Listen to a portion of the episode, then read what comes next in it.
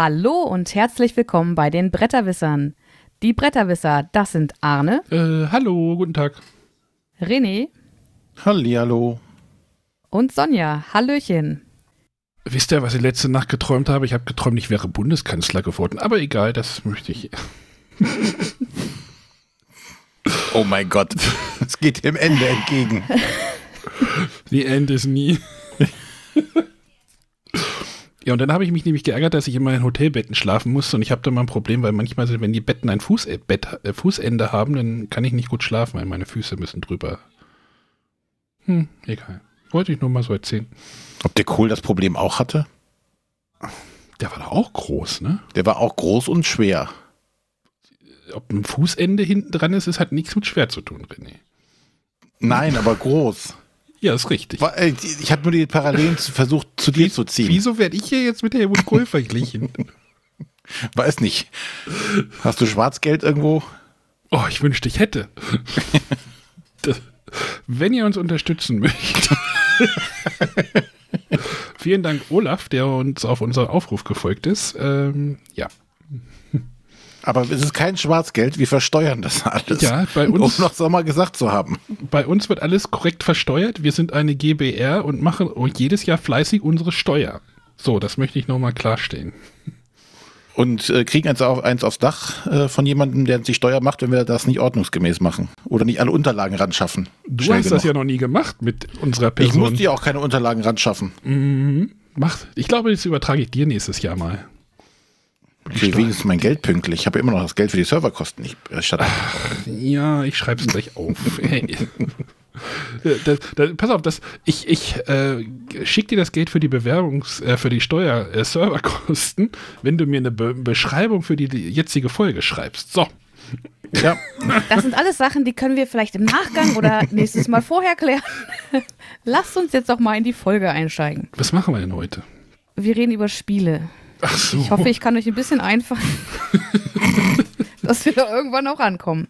ja, das du über Kochrezepte von Chefkoch. wird nur eine kurze Sendung heute, dachte ich. Aber bevor wir anfangen, ähm, würde ich noch mal kurz zurückblicken auf die letzte Folge und unsere letzte Frage der Woche, beziehungsweise unsere Antwort darauf. Die führte nämlich äh, zu einer sehr äh, konstruktiven Diskussion im Discord, äh, auf den ihr immer natürlich gerne noch dazukommen könnt, wenn ihr noch nicht beim Discord seid. Und zwar ging es da um Print-and-Play-Spiele und ähm, Arne und ich, äh, die sehr wenig Erfahrung damit haben, haben das so ein bisschen mit äh, ähm, Prototypen, wir, wir wollten es nicht gleichsetzen, aber also bei mir ist es tatsächlich so, da ich selber relativ unbegabt bin, wenn es darum geht, so ein Print-and-Play herzustellen und da auch nicht die Muße zu habe und mich damit auch nie wirklich beschäftigt habe, ist es bei mir sehr nah vom Bild her abgespeichert wie so ein Prototyp, weil es irgendwie immer aussieht wie halt so ein relativ unfertiger Prototyp. Damit wollten wir natürlich nicht, keineswegs äh, Print-and-Play-Spiele diskreditieren. Aber ähm, wer da Lust zu hat, da uns einfach mal aufzuklären und ein bisschen was zu erzählen, wie toll Print-and-Play-Spiele sein können und was es da alles gibt, der darf sich gerne bei uns melden und mal bei einem Gastspiel vorbeischauen und mit uns zusammen podcasten. In dem Rahmen möchte ich nochmal darauf hinweisen, der Hesi, der sich anscheinend sehr gut auskennt, hat seine Top, äh, was war das, Top 50? Ja. Top 50 Print-and-Play-Spiele äh, bei uns im Discord hinterlassen. ich, ich bin ja nur froh, dass wir die jetzt nicht ranken müssen. da ist auch ein Doctor Who-Spiel, sehe ich gerade. Ja, also, ja, ich musste auch mal durchgehen. Also, vielleicht ist da doch mehr rauszuholen, als man so denkt. also dieses Gloom, Gloom Holding oder wie das hieß, das, sah schon Mhm. richtig krass aus. Da habe ich mich mal so ein bisschen durchgeklickt. Äh, aber da müsste ich erstmal den, den Urvater kennen, damit ich den mm, bewerten kann, wie gut das Print-and-Play äh, Palm-Spiel oder sowas. Ist das mittlerweile auch so eine Kategorie, diese Kartenspiele, die man so in einer Hand hält? Anscheinend. Anscheinend. Scheint so ein Ding zu sein, ne?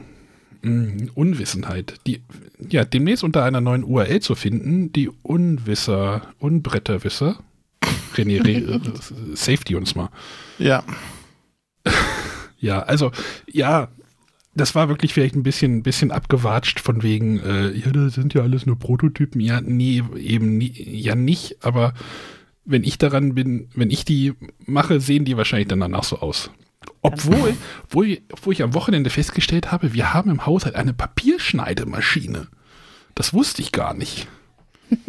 Und ich weiß, wer noch viel mehr davon hat. Du ahnst gar nicht, was es alles an Büromaterialien gibt, wenn man eine Lehr einen Lehrkörper im, im Hause wohnen hat. Sonja, wie viele Papierschneidemaschinen habt ihr denn so am Start? Zwei, weil vorher hatten wir getrennte, also bevor wir zusammengekommen sind, haben wir getrennt gewohnt und jeder hatte seine eigene. Nicht mal Papierschneidemaschinen verlassen den Haushalt. Wofür hattet ihr denn beide eine Papierschneidemaschine, wenn ihr keine Print-and-Play-Spiele ausdruckt? Keine Ahnung, ich glaube, ich habe meine irgendwann einfach von zu Hause mitgenommen.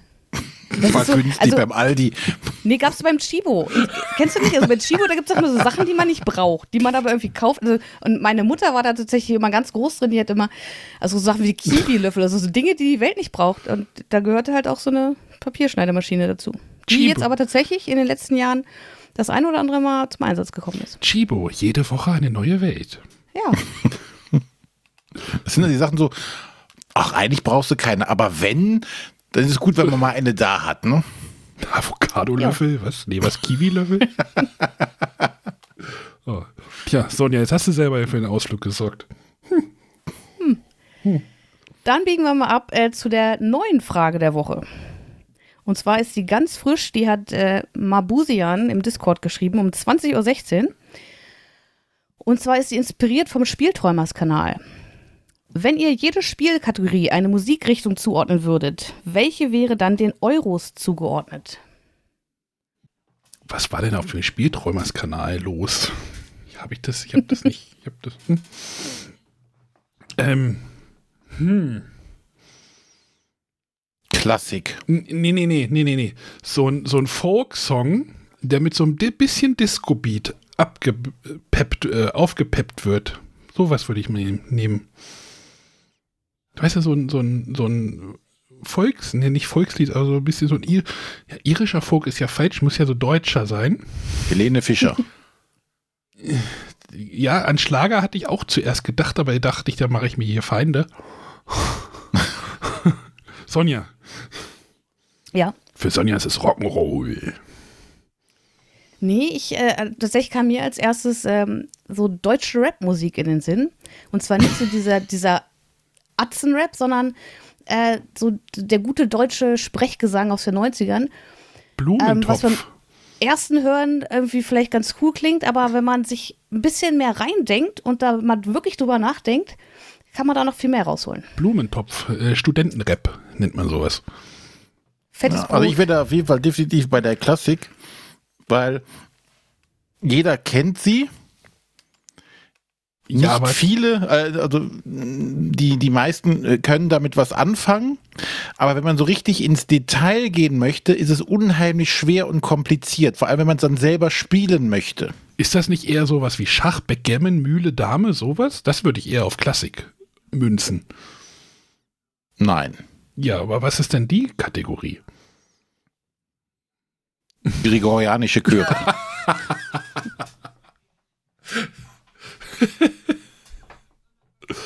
ja, und da ist der Disco-Beat drunter, dann hast du für mich den Euro.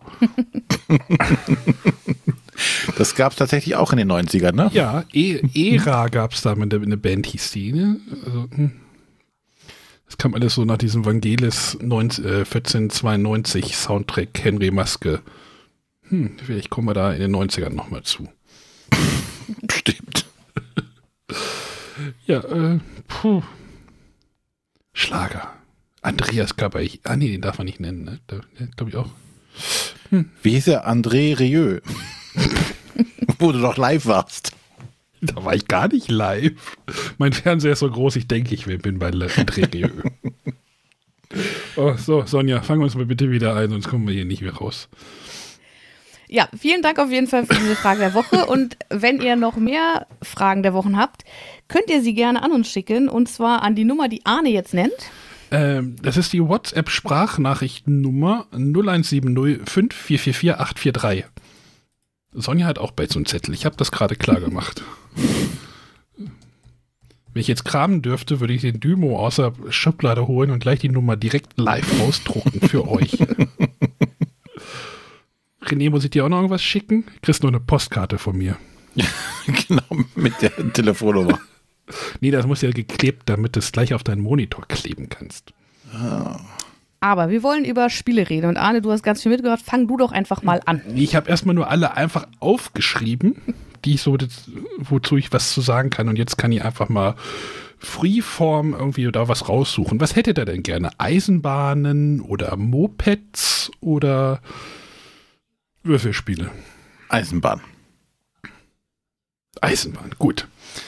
Das Genre der Roll and, nee, Flip and Ride Spiele, also Spiele, auf denen man irgendwas aufmalt, ist ja ein sehr populäres geworden die letzten Monate, Jahre. Oder? Sehe ich das falsch? Nö, das ist, kann man so sagen, denke ich. Ich habe da eigentlich schon innerlich so einen größeren Bogen drum gemacht, so es ist ja doch irgendwie alles das gleiche. Trades of Tucana ist das gleiche wie Explorers, ist das gleiche wie, weiß ich nicht, äh, Kartograf oder sowas. Also, ich schmeiß die Kann alle. man so sehen, muss man. ich schmeiß die, ich schmeiß die für mich immer in einen Topf.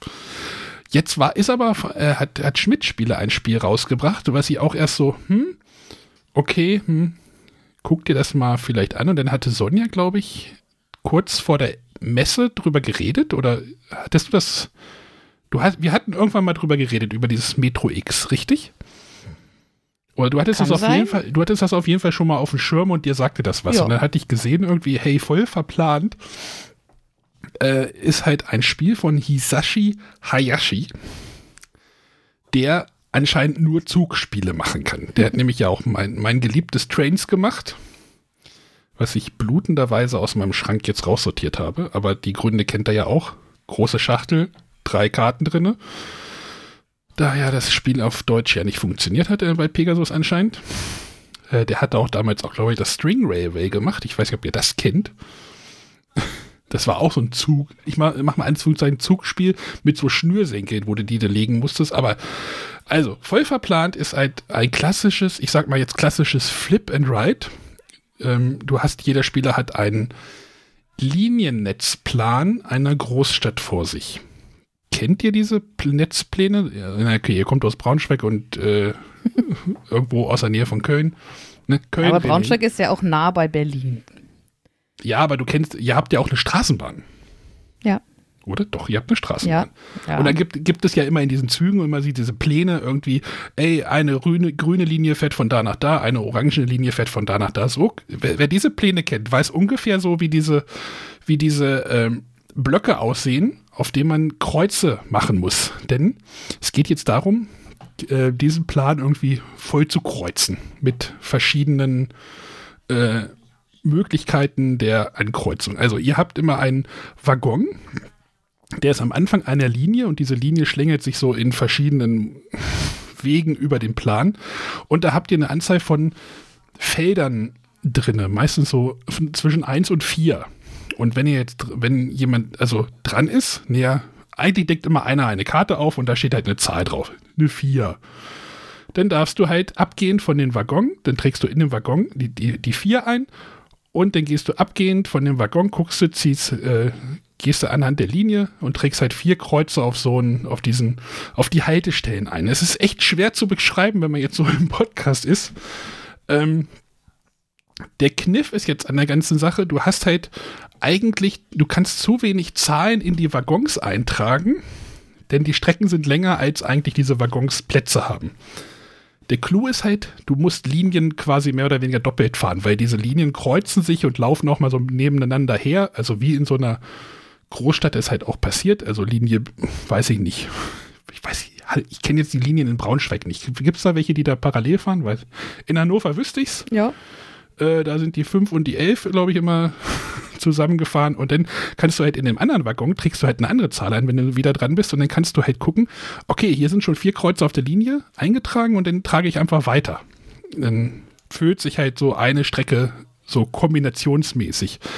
Du musst ein bisschen aufpassen, dass du immer alle Zahlen ein abkreuzen kannst, weil trifft eine Linie auf eine andere Linie, wo schon Kreuze sind, dann stoppt die andere Linie. Das ist so ein bisschen tricky, das muss man auch so ein bisschen, das ist so der einzige Knackpunkt in der Spielerklärung. Ansonsten ist das Spiel simpel ist es nicht. Es ist ein ziemliches Puzzle. Denn ich habe, glaube ich, in unserem Ablauf geschrieben, irgendwie bewegendes Puzzle oder irgendwie sowas. Oder ähm, das ist so, du, du trägst was ein und alle machen das auch gleichzeitig, aber äh, Sonja, hast du das gespielt? Ja, ne? Ja. Wie, aber du verstehst schon, was ich meine, wenn ich sage, es bewegt sich dieses Puzzle. Dann trägst du hier wieder was ein und dann da und dann kommt wieder eine andere Linie von links und äh, dann wirst du irgendwie gucken, dass du möglichst immer effektiv deine Karten eintragen kannst. Dann gibt es auch so ein paar Sondereffekte, die lasse ich jetzt mal da weg. Aber trotzdem hat mir dieses Spiel als Roland Wright richtig, ne, oder Roland, nee, Flip and Ride richtig gut gefallen. Was ich ein bisschen komisch fand, ist ähm, die Wert, also geht dann auch wieder so, der erste Spieler, der eine Linie fertig hat, kriegt mehr Punkte wie der wie die anderen Spieler, die später dran kommen. Aber zum Beispiel, wenn einer irgendwie eine Linie fertig hat, kriegt der erste drei Punkte und die anderen nur zwei Punkte. Das ist so, der Unterschied ist da irgendwie recht gering. Oder einer kriegt sieben Punkte für eine lange Linie und der, die anderen kriegen fünf Punkte. Also da weiß ich nicht wieder, ob sich das wirklich bemerkbar macht, dass man da wirklich ziel, zielstrebig gucken sollte, ob man ähm, da wirklich schnell eine Linie fertig hat oder ob man einfach guckt, dass man möglichst effektiv spielt auf, auf diese Pläne. Ähm, dem Spiel liegen in der deutschen Version, ich glaube in der Metro X-Version ist es, glaube ich, nur ein Spielplan. Hier gibt, sind wirklich vier verschiedene Spielpläne dabei, die auch immer der Stadt so ein bisschen ähneln. Also die, die Netzpläne sehen wirklich schon so ein bisschen ähnlich aus wie die Städte, wie die Stadtpläne äh, der Städte. Also man erkennt, kann das schon erkennen. Also ja, pa Paris, ist, Paris ist auf jeden Fall gut zu erkennen, irgendwie Berlin auch. Und jede Stadt hat nochmal so eine kleine Besonderheit. In Berlin gibt es zum Beispiel eine Bahn, das ist eine Ringbahn. Da muss man dann immer entscheiden, wie rum man äh, die Kreuze macht. Und wenn du halt, also es gibt halt Amsterdam, Berlin, was war's, Madrid und Paris. Und die sind, also man sollte halt mit Amsterdam beginnen, das ist es wirkt auf den ersten Blick verwirrend, aber Amsterdam ist schon noch ein bisschen einfacher zu durchsteigen. Wir haben dann einmal mit Berlin auch schon zweimal gespielt. Das ist dann schon ein bisschen, da gibt es sehr viel mehr Überkreuzungen. Also Amsterdam laufen sehr viele Linien parallel, das heißt, man kann die gut kombinieren. Aber bei den Überkreuzungen in Berlin musst du halt echt aufpassen, dass du wirklich immer effektiv deine Kreuze machen kannst. Aber auch gucken, dass das irgendwie immer alles passt. René, hast du das verstanden, was ich meine mit dem? schwierig. Ich gucke mir dabei gerade die Bilder dazu an. Ich glaube, ohne Bilder ist echt schwierig. Ja, es ist, es ist wirklich schwierig. Aber es ist eins von diesen Flip-and-Ride-Spielen, was ich tatsächlich gut finde, weil das halt irgendwie eine schöne Puzzleaufgabe ist. Ich, könnte mir auch, also ich weiß nicht, ob man einfach auch, wenn man, wenn man das oft genug gespielt hat, ob man denn so einen Plan auch so gelöst hat, dass man immer weiß, was ich bei welcher Zahl machen muss. Äh, aber ja. Ich brauche, glaube ich, auf jeden Fall noch sehr lange, falls ja, es so einen Punkt geben sollte, bis ich den erreiche. Ich sitze denn da auch immer und denke dann immer, oh fuck, was soll, wo soll ich die denn jetzt hier hin? Und oh, äh, ja.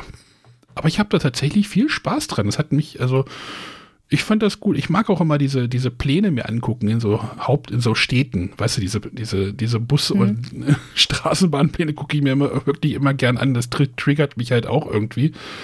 Ähm, und dann gibt es halt auch noch irgendwie, wie gesagt, diese Sonderkarten lassen wir einfach mal weg, aber äh, oder, oder halt auch der, äh, was ist denn das für ein Plan? Äh, ist das, das muss Madrid sein, der sieht auch irgendwie wild aus. Also, äh,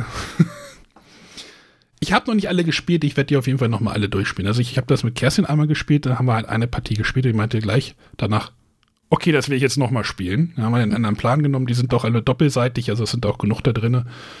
Ähm, ja, ich mag das. Genau, also bei uns werden eigentlich auch mal gleich zwei Partien gespielt. Man hat ein Blatt und dann nimmt man halt die Vorderseite und gleich hinterher die Rückseite. Ähm, aber ja. es ist echt schwer zu erklären hier so irgendwie, was man da machen muss. Es ist auch bei der Spielerklärung nicht ganz einfach so, okay, hier oben trägst du die Zahl ein, dann kannst du die, folgst du der Linie und dann trägst du die Stationen ein, so, das ist schon erklärmäßig, hier muss man erst so ein bisschen hinterkommen, und, aber dann geht es. Ja, aber ich finde gerade zum Ende, also wenn das Blatt relativ voll ist, dann wird es auch schnell mal übersichtlich. Äh, unübersichtlich. Ähm, äh, unübersichtlich, dadurch, dass man eben mhm. diese vielen Strecken von verschiedenen Richtungen anfangen kann, dass man denkt, ah, hier kann ich ja die, die Bahn zumachen, dann fällt dann plötzlich auf, ah, nee, hier ist ja noch ein Kreuz gar nicht dabei. Also man muss wirklich ja. schon gucken, dass man vom Zug ausgehend die Linie betrachtet, wo ist hier das nächste freie Kreuz zu setzen. Oh, ich habe hier F doch schon fertig, oh, habe ich gar nicht gesehen. Was auch ein bisschen, was uns auch ein paar Mal passiert ist, so, ähm, du kannst ja nur eine bestimmte Anzahl Zahlen eintragen in diese Waggons. Wir hatten mhm. schon ein paar Mal, dass, dass es passiert ist, so, äh, jemand hatte vergessen, irgendwo eine Zahl einzutragen, dann stimmte die Anzahl nicht mehr. Also dann, ne? Dann so, äh, ich habe noch, wir haben alle noch drei Felder übrig und bei dir sind noch vier Felder übrig. Äh, hast du was vergessen? Und also das, da muss man schon ein bisschen drauf achten. Also es ist, man braucht da so ein bisschen Disziplin bei dem Spiel und eine gute ja. Übersicht. Trotzdem mochte ich's äh, voll verplant von Hiyash, Hisashi Hayashi, äh, unseren Zugexperten bei Schmidt-Spiele. Äh, aber René, wenn du gerade dabei bist, guck dir mal die Metro X-Spielpläne an. Die sehen auch nicht besser aus. Ich habe nicht gesagt, ob die schlimm aussehen oder sowas. Die sollen ja, ja auch was so ein, so ein Streckenplan darstellen, da kann man doch nicht so viel rausholen. Ja, aber da sind die irgendwie noch mal ganz anders irgendwie. Also das sind, also das haben sie halt in der deutschen Version gemacht, dass sie wirklich den äh, Vorbildern das so angelehnt haben und bei dem Metro X sind es einfach irgendwie, die sind einfach nur irgendwie angeordnet. Ich glaube, da gibt es auch nur einen Spielplan, wenn ich nicht. Ja, da gibt es Tokio und Osaka und ich kenne die Strecken in Tokio und Osaka nicht. Aber das sind, die sind doch aber auch so von A nach B erstmal die Waggons so untereinander sortiert oder? So hatte ich ja. das gesehen einmal. Ich weiß es nicht, ich mag es nicht zu beurteilen. Also es gibt ja auch noch weitere Unterschiede. Ich glaube, es sind weniger Karten in der Schmidt-Version. Also da gab es schon mhm. äh, durchaus mehrere Anpassungen, bis aus Metro X voll verplant wurde. Genau, also du deckst immer Karten auf, wenn ihr sechs kommt. Die sechs ist die Zahl, äh, die Karte mit den höchsten Kreuzen, die du machen kannst. Dann werden alle Karten, aufgedeckten Karten wieder gemischt und der Stapel ist sind wird neu. Ich glaube, es sind auch nur 14 Karten oder sowas. Also, ja. Es kann sein, also einmal hatten wir es wirklich, dass die sechs ganz am Ende war. Das war dann auch lustig, aber wir hatten es auch schon mal, dass die sechs irgendwie zweimal kurz hintereinander kamen. Also es ist dann, ja. deswegen ist es auch irgendwie lustig, wenn, wenn Leute irgendwie ihre Scores vergleichen, weil eigentlich geht das gar nicht. Es kommt ja immer darauf an, wie der Karten. Ja, wir hatten auch schon ganz unterschiedliche Partien. Also wir hatten auch eine Partie, da hatten wir, glaube ich, eine 6 gleich am Anfang und dann kam noch eine 6 oder, oder ziemlich schnell hintereinander auf jeden Fall. Und dann hatten wir Partien, wo es wirklich mit den kleinsten Zahlen anfing, irgendwie nur so hier zwei, drei, drei. Und dann funktioniert, also es fühlt sich dann schon ein bisschen anders an. Ja, und wenn dann noch zweimal hintereinander irgendwie ein Umsteigebahnhof kommt, dann denkst du, ja. äh, magst, also es gibt halt diese Sonderkarte Umsteigebahnhof, dann musst du irgendwie eine Zahl eintragen auf dem Spielplan. Äh, magst du die? Ich finde die immer nervig. Die nerven immer so richtig. Die geben zwar vier Punkte, aber äh, ja.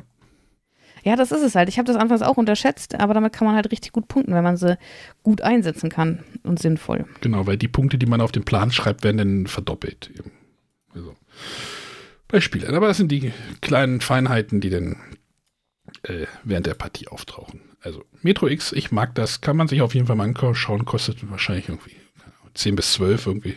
12,79 bei Schmidt-Spiele. Okay, soll ich weitermachen? Ja, wenn die schon vordrängen jetzt hier. Kann sonst auch René den Vortritt lassen. Nein, nein, mach ruhig. Ich möchte heute gerne über Mindbug sprechen. Mhm. Ein kleines Kartenspiel, welches gerade bei Kickstarter unterstützt werden kann. Ich habe ein Exemplar in, in Essen bekommen. Und äh, Disclaimer vorab, ich habe nie Magic the Gathering gespielt und auch äh, keine Spiele dieser Art. Äh, von daher bin ich da ähm, ja relativ frisch drinne. Ähm, Mindbug ist nämlich äh, so ein Zwei-Personen-Duellspiel. Ähm, es gibt 48 Kreaturenkarten, wobei manche Kreaturen da durchaus doppelt vorkommen. Und äh, was ich ja sehr erfrischend finde, jeder spielt pro Partie mit 10 Karten davon. Und das war's. Es gibt halt kein Deckbuilding. Ähm, das ist das, was mich von Spielen wie Magic bisher einfach immer abgehalten hat. Dass ich auf dieses Deckbuilding überhaupt gar keinen Bock habe. Und auch Keyforge. bei Marvel. Ja, das ist, aber da schnappe ich mir ja auch nur mein fertiges Deck und spiele los. Genau, aber das wäre ja auch eine Alternative dazu. Genau, also Keyforge habe ich äh, durchaus ein paar Partien gespielt, ja. Ähm, ja, in Mindbug ist es, wie gesagt, ich, äh, jeder hat zu Beginn zehn Karten auf der Hand, zehn Kreaturenkarten. Und ganz wichtig, ähm, jeder bekommt zwei Mindbug-Karten. Und ähm, diese Mindbug-Karten sollen eben so ein bisschen diesen Zufall ausgleichen, weil es kann ja schon sein, also die Karten sind natürlich unterschiedlich stark. Jede Karte hat erstmal so einen, so einen Grundwert, dann hat sie vielleicht noch einen Effekt, der kann eintreten, wenn sie ausgespielt wird oder wenn man damit attackiert. Ähm, weil ich habe im, im Zug zwei Optionen. Entweder ich spiele eine Karte aus oder ich greife mit einer meiner ausliegenden Karten den Gegner an. Und dieser kann dann, wenn er schon Karten ausliegen hat, gegebenenfalls ähm, damit abwehren. Ähm, aber es ist so, wenn ich eine Karte ausspiele, ähm, hat, der, hat mein Gegenüber erstmal die Möglichkeit, einen seiner Mindbugs einzusetzen und die Kontrolle über diese Kreatur zu übernehmen. Und da eben jeder zwei Mindbugs hat, ist es auch so ein bisschen, ich denke, was du denkst, was ich denke. äh, muss ich überlegen muss, okay, wenn ich die jetzt ausspiele, dann wird er die wahrscheinlich nehmen, dann führt er den Effekt gegen mich aus, wenn es jetzt gerade so ein Play, so ein Ausspieleffekt ist. Ähm, und ich finde, das, das macht es echt zu einem richtig coolen Spiel. Es ist äh, flott gespielt und man muss halt immer schauen, wann spiele ich die Karten sinnvollerweise, wie kann ich darauf reagieren, wenn mein Gegenüber die Kontrolle übernimmt und die Karte dann gegen mich spielt. Ähm, jeder Spieler hat drei Leben und ähm, sobald einer alle drei Leben verloren hat oder alle sein Leben verloren hat, hat der andere Spieler gewonnen. Und bei 48 Karten, wenn man halt mit 10, also 20 Karten spielt, hat man halt auch immer ein paar andere Karten. Ich denke, also ich habe mir jetzt den Kickstarter nicht genau angeschaut, aber ich denke, das ist ziemlich wahrscheinlich, dass es da, wenn es gut läuft, auf jeden Fall auch ähm, Erweiterungskarten geben wird. Mhm. Ich bin gerade drin im Kickstarter. Okay. Hab das gerade finanziert. Warum wartest du nicht auf die Retail-Version? Kommt da eine Retail-Version? Wenn es erfolgreich ist. Das ist jetzt ein Kickstarter, der 25 Euro gekostet hat. Der ist jetzt. Äh ja, also ich habe mir den Kickstarter auch durchgelesen. Da steht ja unter dem anderen, warum jetzt? Weil man es früher bekommt. Na denn, dann kriege ich es früher. Ah, siehst du. Alles klar. Okay, weil sonst bist du ja nicht für Kickstarter. Das Was reizt dich? Ja, äh, es gibt eine deutsche Version. Ne? Gut, gibt's mittlerweile bei mehreren Spielen. Ja, gibt es mittlerweile bei mehreren Spielen. Es sind 25 Euro. Oh, da, ja. wird schon, da wird schon eng bei Kickstarter. Äh, ich find, fand ja im Kern Keyforge ja auch spannend. Ne? Aber irgendwie hat es dann doch nicht so ganz getriggert bei mir. Vielleicht ist Mindbug da irgendwie ein Versuch, den ich immer noch mal unternehme. Warum denn nicht? Mach mich doch nicht hier von der Seite an. Na, ich wollte es nur wissen, weil du normalerweise ja einen Kickstarter selten mit der Kneifzange anfasst. Nein, aber ich finde dieses, Und was mir immer vorwirfst, wenn ich wieder Geld versenke. Ja, René, das sind 25 Euro und nicht 250 Euro. Das ist ja egal. nee, nee, das ist für mich ist das nicht egal. Nein, ich finde dieses, dieses wirklich dieses Mindgame. So, ich habe jetzt zwei von diesen Karten. Ich könnte jetzt deine Figur übernehmen. Will ich das? Will ich diese Kreatur ausspielen? Aber er könnte die Figur übernehmen. Aber vielleicht denkt ich auch, also, ne? Ich glaube, das ist das. Naja, ist, das, das, Schöne ist halt, eigentlich sind, sind alle Karten ziemlich geil. Klar sind die schwächeren, aber die haben dann auch irgendwelche Effekte. Dann gibt es halt welche, ähm, die sich nur von anderen, also die haben halt irgendwelche ähm, speziellen Keywords, äh, heißt es hier im Englischen. Also mhm. ich habe ja noch so eine englische Version mit der englischen Spielregel.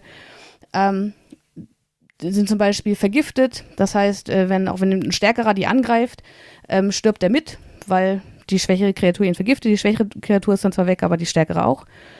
Und eigentlich ist es immer so, man hat von seinen zehn Karten auch nur fünf auf der Hand.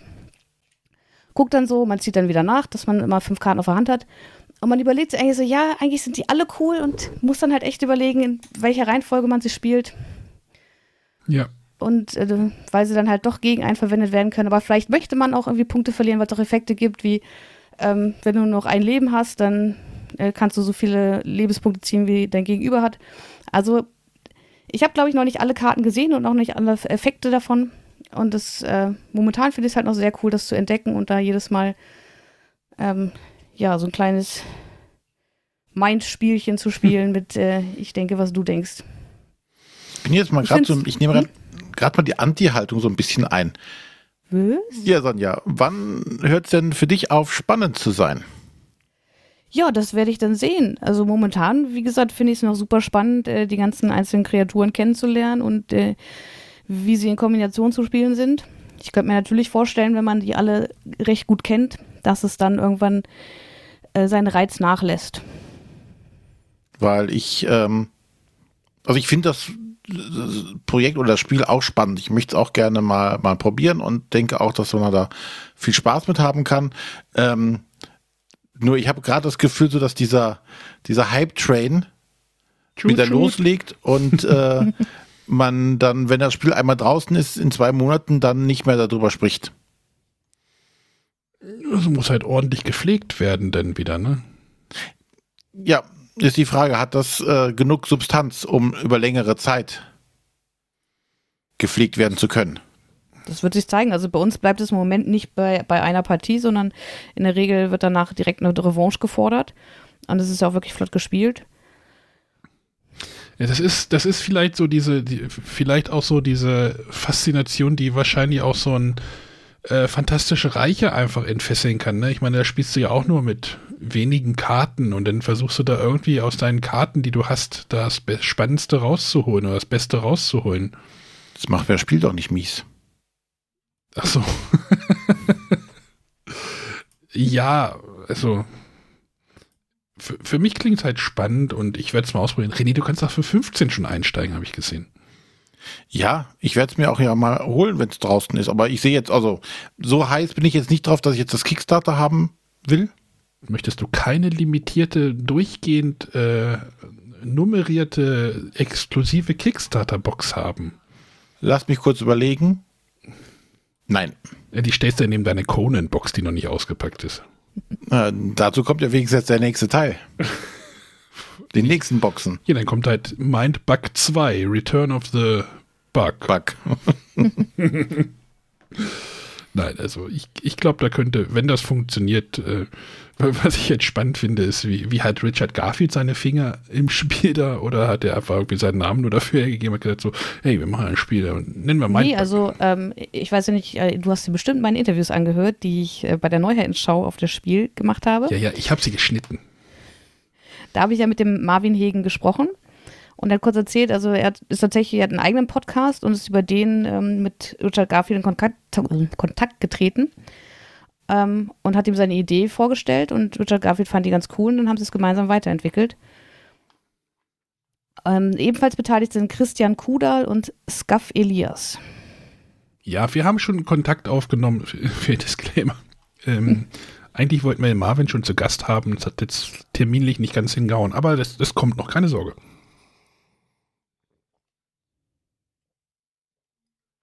Weil ich finde das Projekt spannend und äh, warum nicht?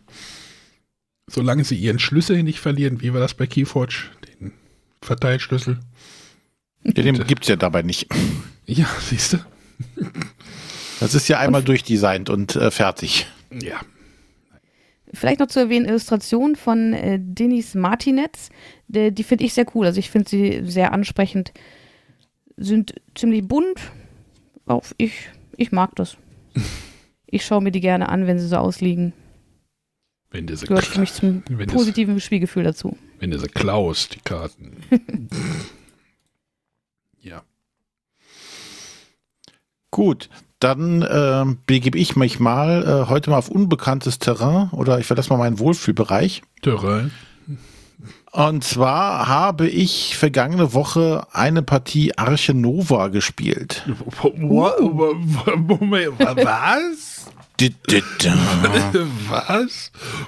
Okay. Äh, sogar freiwillig. Ähm, was? Jetzt geht's aber los. Nein, ich wollte es mal kennenlernen. Ähm, es ist ja auch gerade äh, groß in aller Munde und alle wollen äh, das Spiel haben und das Spielen. Und äh, der Felix war hier, der hatte das äh, auf der Messe sich organisiert. Und äh, da haben wir zu dritt mal eine Partie Arche Nova gespielt. Äh, darüber möchte ich ganz kurz berichten. Ähm, ja, Arche Nova ist ja ähm, inspiriert äh, von Terraforming Mars. Ähm, mehr möchte ich aber auf die Vergleiche gar nicht eingehen, weil ich Terraforming Mars nicht genug dafür gespielt habe, um da jetzt wirklich äh, auf die Vergleichsebene abzugehen. Aber man merkt schon, dass die Spiele äh, im, im Geiste was gemeinsam haben. Stimmt das denn überhaupt? Oder ist das einfach nur, okay, wir bauen irgendwas mit sechs Feldern zusammen? Könnte man auch sagen, es ist Siedler. Äh, die Hexfelder sind gar nicht das bestimmte, sondern auch bei Terraforming Mars das bestimmte Element, ja, der, die Karten, die Handkarten. Genau wie, wie Terraforming Mars ja hauptsächlich aus, aus einem Stapel, aus einem riesigen Stapel von Karten besteht, besteht auch äh, Arche Nova aus einem riesigen Stapel von Karten und natürlich noch einem Dutzend Marker und Plättchen und noch einem Tableau und allem möglichen. Aber im Endeffekt geht es darum, mit Karten zu spielen. Also die Karten sind der Hauptmechanismus und genauso wie bei ähm, Terraforming Mars haben halt diese ganzen Karten unterschiedlichste Aktionsmöglichkeiten, haben Symbole drauf, die man, wie, wie auch Terraforming Mars, die man braucht, um andere Karten auszuspielen. Aber äh, vorne angefangen, worum geht's überhaupt? Bei Arche Nova ähm, war ich ganz verwundert, als ich den Titel nämlich gehört habe, habe ich mir nicht vorgestellt, dass es darum geht, ein Zoo aufzubauen. Ich hatte mich, ich hatte das Spiel vorher links liegen lassen, weil ich dachte, naja, das ist eh nicht mein Gebiet, wo ich drin ist jagen ein, werde. Ist ein Bibelspiel, dachtest du. Genau, ist ein Bibelspiel. Ein Arche Nova, ich dachte irgendwie hier äh, Richtung Weltraum fliegen und da Lebewesen mitzunehmen. Keine Ahnung. Ich hatte mich auf jeden Fall nicht mit dem Spiel befasst, nicht auseinandergesetzt und war ganz erstaunt. Es geht darum, ein Zoo aufzubauen. Was ja schon mal eigentlich ein schönes Thema ist. So. Ähm, ich werde auch dabei bleiben, das Spiel ist nicht meins. Ich werde es auch, wenn es nicht äh, sich vermeiden lässt, wahrscheinlich nicht nochmal spielen, weil es mir tatsächlich zu anstrengend ist. Ähm, weil alles in Anführungszeichen miteinander auch verzahnt ist. Es gibt wahrscheinlich zig Möglichkeiten, um ähm, ja zum Ziel zu kommen, Strategien, die ich fahren kann. Und ich denke mal, Arche Nova wird auch so ein Spiel sein, was du 20 Mal gespielt haben muss, um überhaupt ein Gefühl zu bekommen, okay, was sind jetzt die wichtigen Strategien, äh, worauf muss ich aufpassen? Also glaube für Leute, die das Spiel sehr, sehr oft spielen werden, bietet das eine unheimliche Fülle äh, an, an Wiederspielreiz. Allein dieser Stapel an Karten, ich weiß gar nicht, wie viele Karten dabei sind, äh, sind halt so abwechslungsreich und manche Karten ignorierst du komplett, weil du sagst, die passen gerade eh nicht in meine Strategie. Also da, da, wird unheimlich viel rauszuholen sein, aber du musst halt auch unheimlich viel nachdenken dabei und sagen so, okay, das bringt mir jetzt das und mit dem kann ich dann dies und also du musst diese, diese Verzahnung von den einzelnen Mechanismen, die, soweit ich das jetzt erkennen kann, sehr gut miteinander tatsächlich interagieren, äh, nutzen können, um, um da wirklich das Maximum rauszuholen. Also Leute, die das, die optimieren wollen dabei, die sind natürlich da direkt an der richtigen Stelle. Aber wie gesagt, ich, mein Spiel wird es nicht. Trotzdem kann ich erkennen oder kann ich würdigen, dass da auch viele tolle Sachen dabei sind oder tolle Ideen. Ähm, da möchte ich jetzt mal so ein, zwei aufzählen, die mir aufgefallen sind, wo ich sage, ja, das, das ist tatsächlich eine, eine sehr coole Idee. Angefangen bei den Punkteleisten. Es gibt so zwei Hauptpunktleisten, wo man quasi Siegpunkte. Einmal ist das die Attraktivität deines Zoos. Ne, die hast du hauptsächlich darüber, dass du besondere Tiere in deinem Zoo unterbringst und sowas alles. Und gleichzeitig möchtest du aber auch den Artenschutz vorantreiben. Also musst, gibt es eine, eine zweite Punkteleiste, die, die sich um den Artenschutz kümmert. Und diese beiden Punkteleisten, äh, die laufen sich laufen aufeinander zu. Und das Spiel endet quasi, wenn sich diese beiden Punkteleisten bei einem Spieler treffen und aber du musst jetzt versuchen, nicht nur, dass die sich treffen, sondern dass die einander vorbeigehen, die beiden Punkte leisten. Also in den letzten Zügen versuchst du tatsächlich so viele Punkte aufzubauen oder so viel Aktion aufzubauen, dass du genügend Schwung hast, dass sich deine beiden Spielsteine weit so weit es geht voneinander entfernen wieder. Also sie treffen sich einmal und sollen einander vorbei, weil die, die, der Abstand zwischen diesen beiden Spielmarkern ist nachher äh, das Endergebnis, was du hast. Und wenn sich deine Marke halt noch nicht berührt haben, kriegst du entsprechend äh, Minuspunkte sogar. Also das finde ich einen sehr eleganten Siegpunktmechanismus, wobei natürlich auch relativ schnell klar ist, wenn einer vorne weg ist, ähm, dass, also gefühlt jetzt, äh, dass der auch das Spiel gewinnen wird. Mag jetzt nicht hundertprozentig so sein, aber es war jetzt so das erste Gefühl. Ähm, ja, ansonsten hast du halt auch ähm, sehr schön, jeder Spieler hat sein eigenes Tableau, wo auch sein Zoo zusammenpuzzeln kann mit so einzelnen Teilen. Da kommt so ein kleines Puzzle-Element wieder mit rein, wo es unterschiedliche große Gehege gibt für die Tiere. Äh, von einem Hexfeld groß bis zu äh, fünf oder sechs Hexfeld, nee, fünf, glaube ich, Hexfeldern groß. Es gibt noch sowas wie äh, die Großvogelvoliere und den Streichelzoo als äh, Spezialgebäude. Ähm, aber du hast auch ähm, vor dir in deinem Tableau hast du die fünf Aktionsmöglichkeiten, die du hast, als Karten vor dir ausliegen. Und die liegen in der äh, Reihenfolge von 1 bis 5.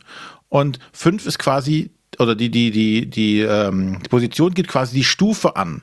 Also wenn eine Karte auf Stufe 5 liegt, hat sie die meiste oder die größte Aktionsmöglichkeit. Weiß ich nicht. Zum Beispiel, du kannst dann ähm, äh, was für fünf Einheiten machen und wenn sie auf Position 1 halt nur für eine Einheit.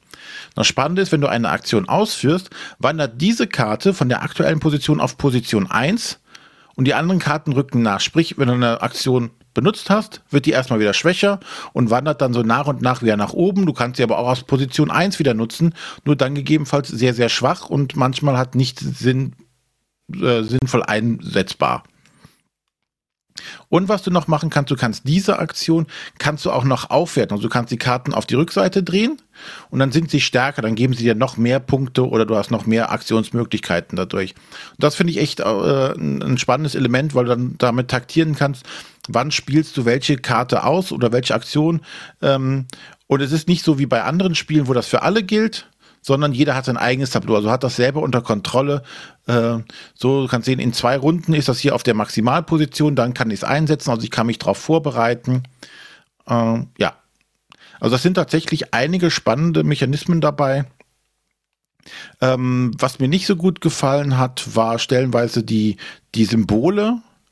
Ähm, die waren manchmal nicht, nicht sehr aussagekräftig, sodass man sehr oft in der ersten Partie halt in der Anleitung nachgrübeln musste, äh, nachgucken musste, was bedeutet jetzt dieses Symbol? Aha. Zehn Minuten später, ah, was war das Symbol nochmal? Weil es hat, fand ich manchmal nicht, war nicht einprägsam genug, die, die, die äh, Grafiken, die gewählt wurde. Und was es natürlich ist, ähm, es gibt wenig Interaktion zwischen den Spielern. Außer dass ich dir mal eine Karte wegschnappe, die ich haben möchte. Oder es gibt auch sowas wie, ähm, dass ich einem Gegner Giftmarker oder Würgemarker. Aber da, da jetzt die erste Partie war, habe ich gar keine Ahnung, was die für einen Effekt nachher im Spiel haben, ob das wirklich sinnvoll ist, dass man die einsetzt oder nicht. Ähm, ja. Aber ich denke, äh, für die, die Leute, die Terraforming Mars mochten, sollte Terra, ter, Quatsch, äh, Arche Nova auf jeden Fall auch äh, ein Blick wert sein, sich das mal anzuschauen. Ist jetzt, ah, aber auch, das auch mal spielen. ist jetzt aber auch schwer zu äh, erklären, wenn man die Bilder nicht vor sich hat. Ne? ähm, nö. Weil? Äh, ich gucke mir gerade, ich habe gerade ne, bei Boardgame Geek irgendwie so irgendwie, was sind das, zwölf Karten mal irgendwie aufgemacht. Äh, es sind irgendwie Drittzillionen, nein, nicht, aber äh, so mindestens so sechs Symbole auf einer Karte und dennoch Text und Ach, nee. Du hast ja auch schon gesagt, irgendwie, ja, das Spiel fühlt sich nach Arbeit, äh, spielt sich, fühlt sich für dich nach Arbeit an. Ich habe kurz irgendwie als zur Messe der Hype natürlich auch da war, so gedacht, so, ach, vielleicht guckst du es dir doch mal an, bestellst es mal vor, dann hatte irgendwie Matthias irgendwie geschrieben, dass er es irgendwie mal gespielt hatte schon oder sowas bei uns im Discord und dann habe ich ihn gefragt, ob ich das spielen sollte. Er meinte, nein, raus. also er würde es mir nicht empfehlen und äh, ich werde da, glaube ich, Abstand von. Also, nee, es, es macht mich irgendwie. Ich denke mir nur, wenn ich schon die Auslage sehe, so, oh, die Auslage, dennoch die Karten da drauf. Und nee, mir ist es, glaube ich, viel zu viel. Da würde ich lieber Brass spielen, glaube ich. Ich gucke mal gerade nach dem Weight Ranking. Ich glaube, es ist sogar gleich. Ja, wobei es ist tatsächlich ähm, von den Aktionsmöglichkeiten, die du hast, ist es relativ übersichtlich. Was tatsächlich das Schwierige und äh, Erarbeitenswerte ist, finde ich, ist tatsächlich diese Verzahnung zu verstehen und zu wissen, ähm, wie plane ich meine Züge, wie optimiere ich meine Züge, um dann die meisten Punkte rauszuholen. Gerade gegen Ende musst du halt Karten haben, die beim Spielende dir nochmal Punkte bringen. Die das, einzelnen das kannst Aktionen. Du doch, das kannst du doch ganz schlecht. Ja, deswegen sage ich ja, das ist nicht mein Spiel. Ja, ich meins glaube ich auch nicht. Ist mir auch viel zu viel. Sonja. Ich habe voll Bock drauf. Ich bin sehr gespannt. Ja, ich glaube, du bist da wahrscheinlich, wirst du auch voll drin ab, abgeholt, habe ich das Gefühl. Also optisch äh, ist es auch nicht so ganz meins, muss ich gestehen. Ähm, ja, aber das Spiel will ich einfach erleben. Da freue ich mich drauf, wenn ich dann mein Exemplar in der Hand halten kann. Ich glaube, im Dezember sollte ja die. Hast du es denn vorkommen. vorbestellt? Ja. Den, den kriegst du erst bestimmt noch vor Weihnachten.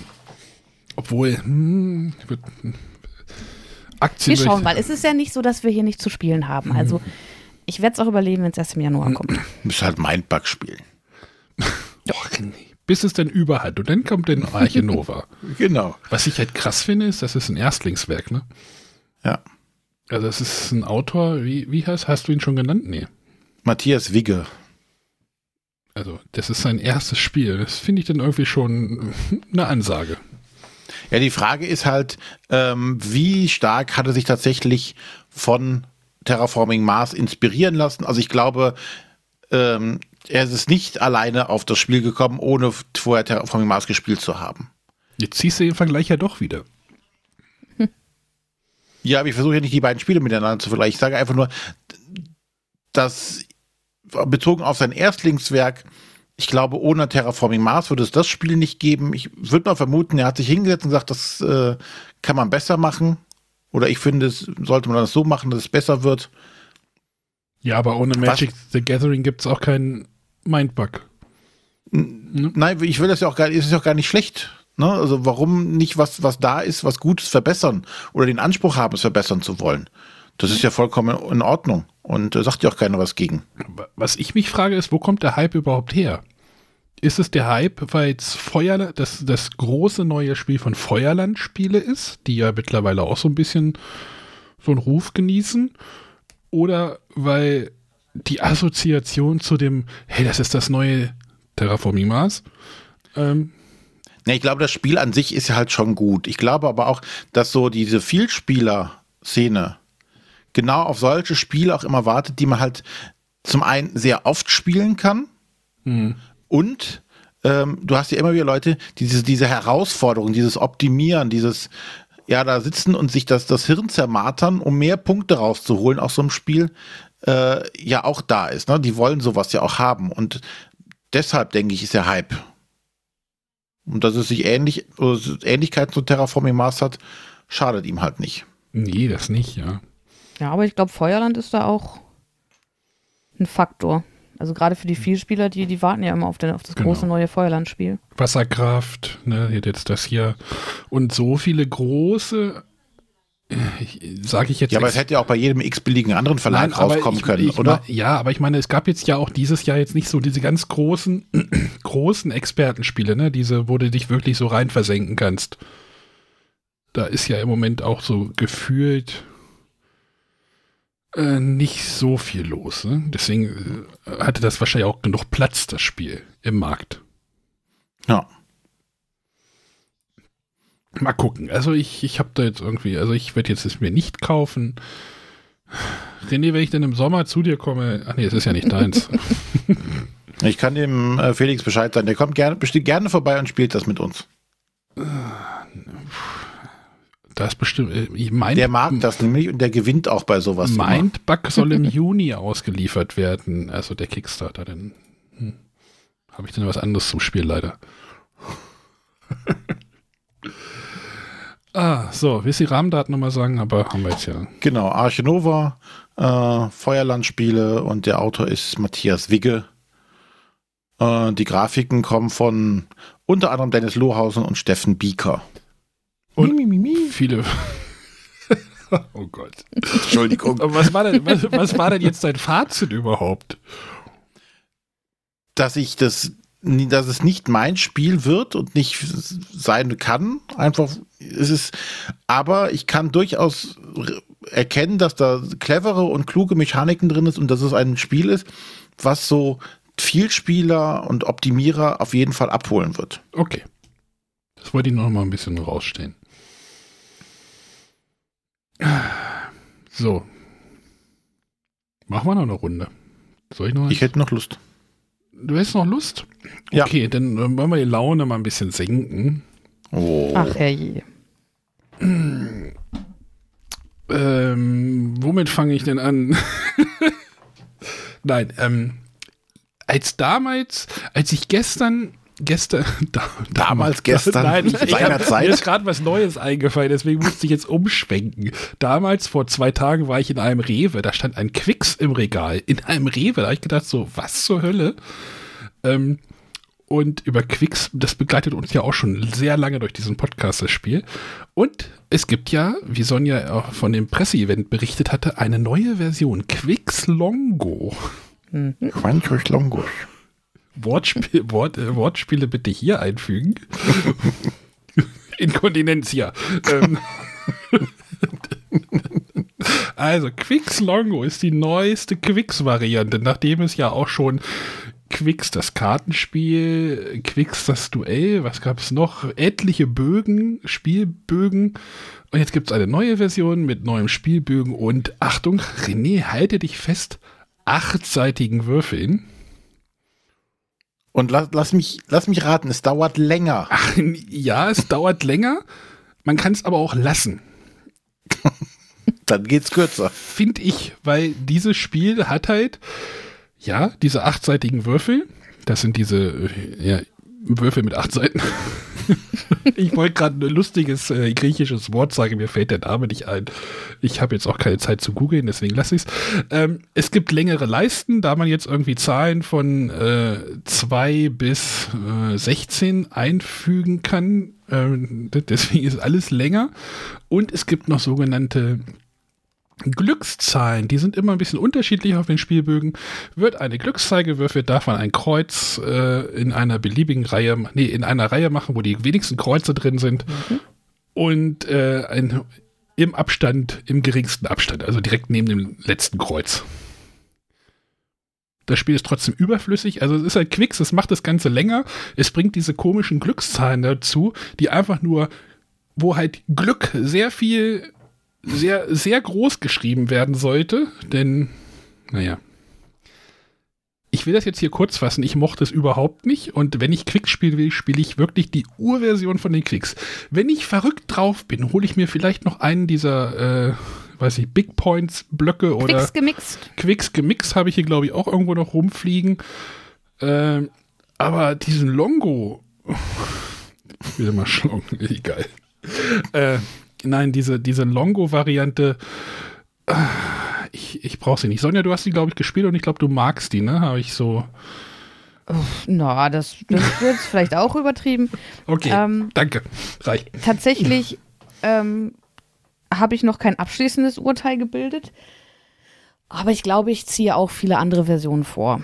Weil, wie du sagst, es ist halt schon sehr glückslastig und es äh, gibt halt Partien, da ärgert sich der eine, weil seine Glückszahl nie gewürfelt wird. In der nächsten Partie ist es genau andersrum. Ähm, wir haben das dann mal versucht äh, zu ergründen, aber tatsächlich ähm, von der Häufigkeit kommen die alle gleich häufig. Also in der Theorie, in der Wahrscheinlichkeitsrechnung gibt es dieselben Wahrscheinlichkeiten, dass die Zahlen auftauchen.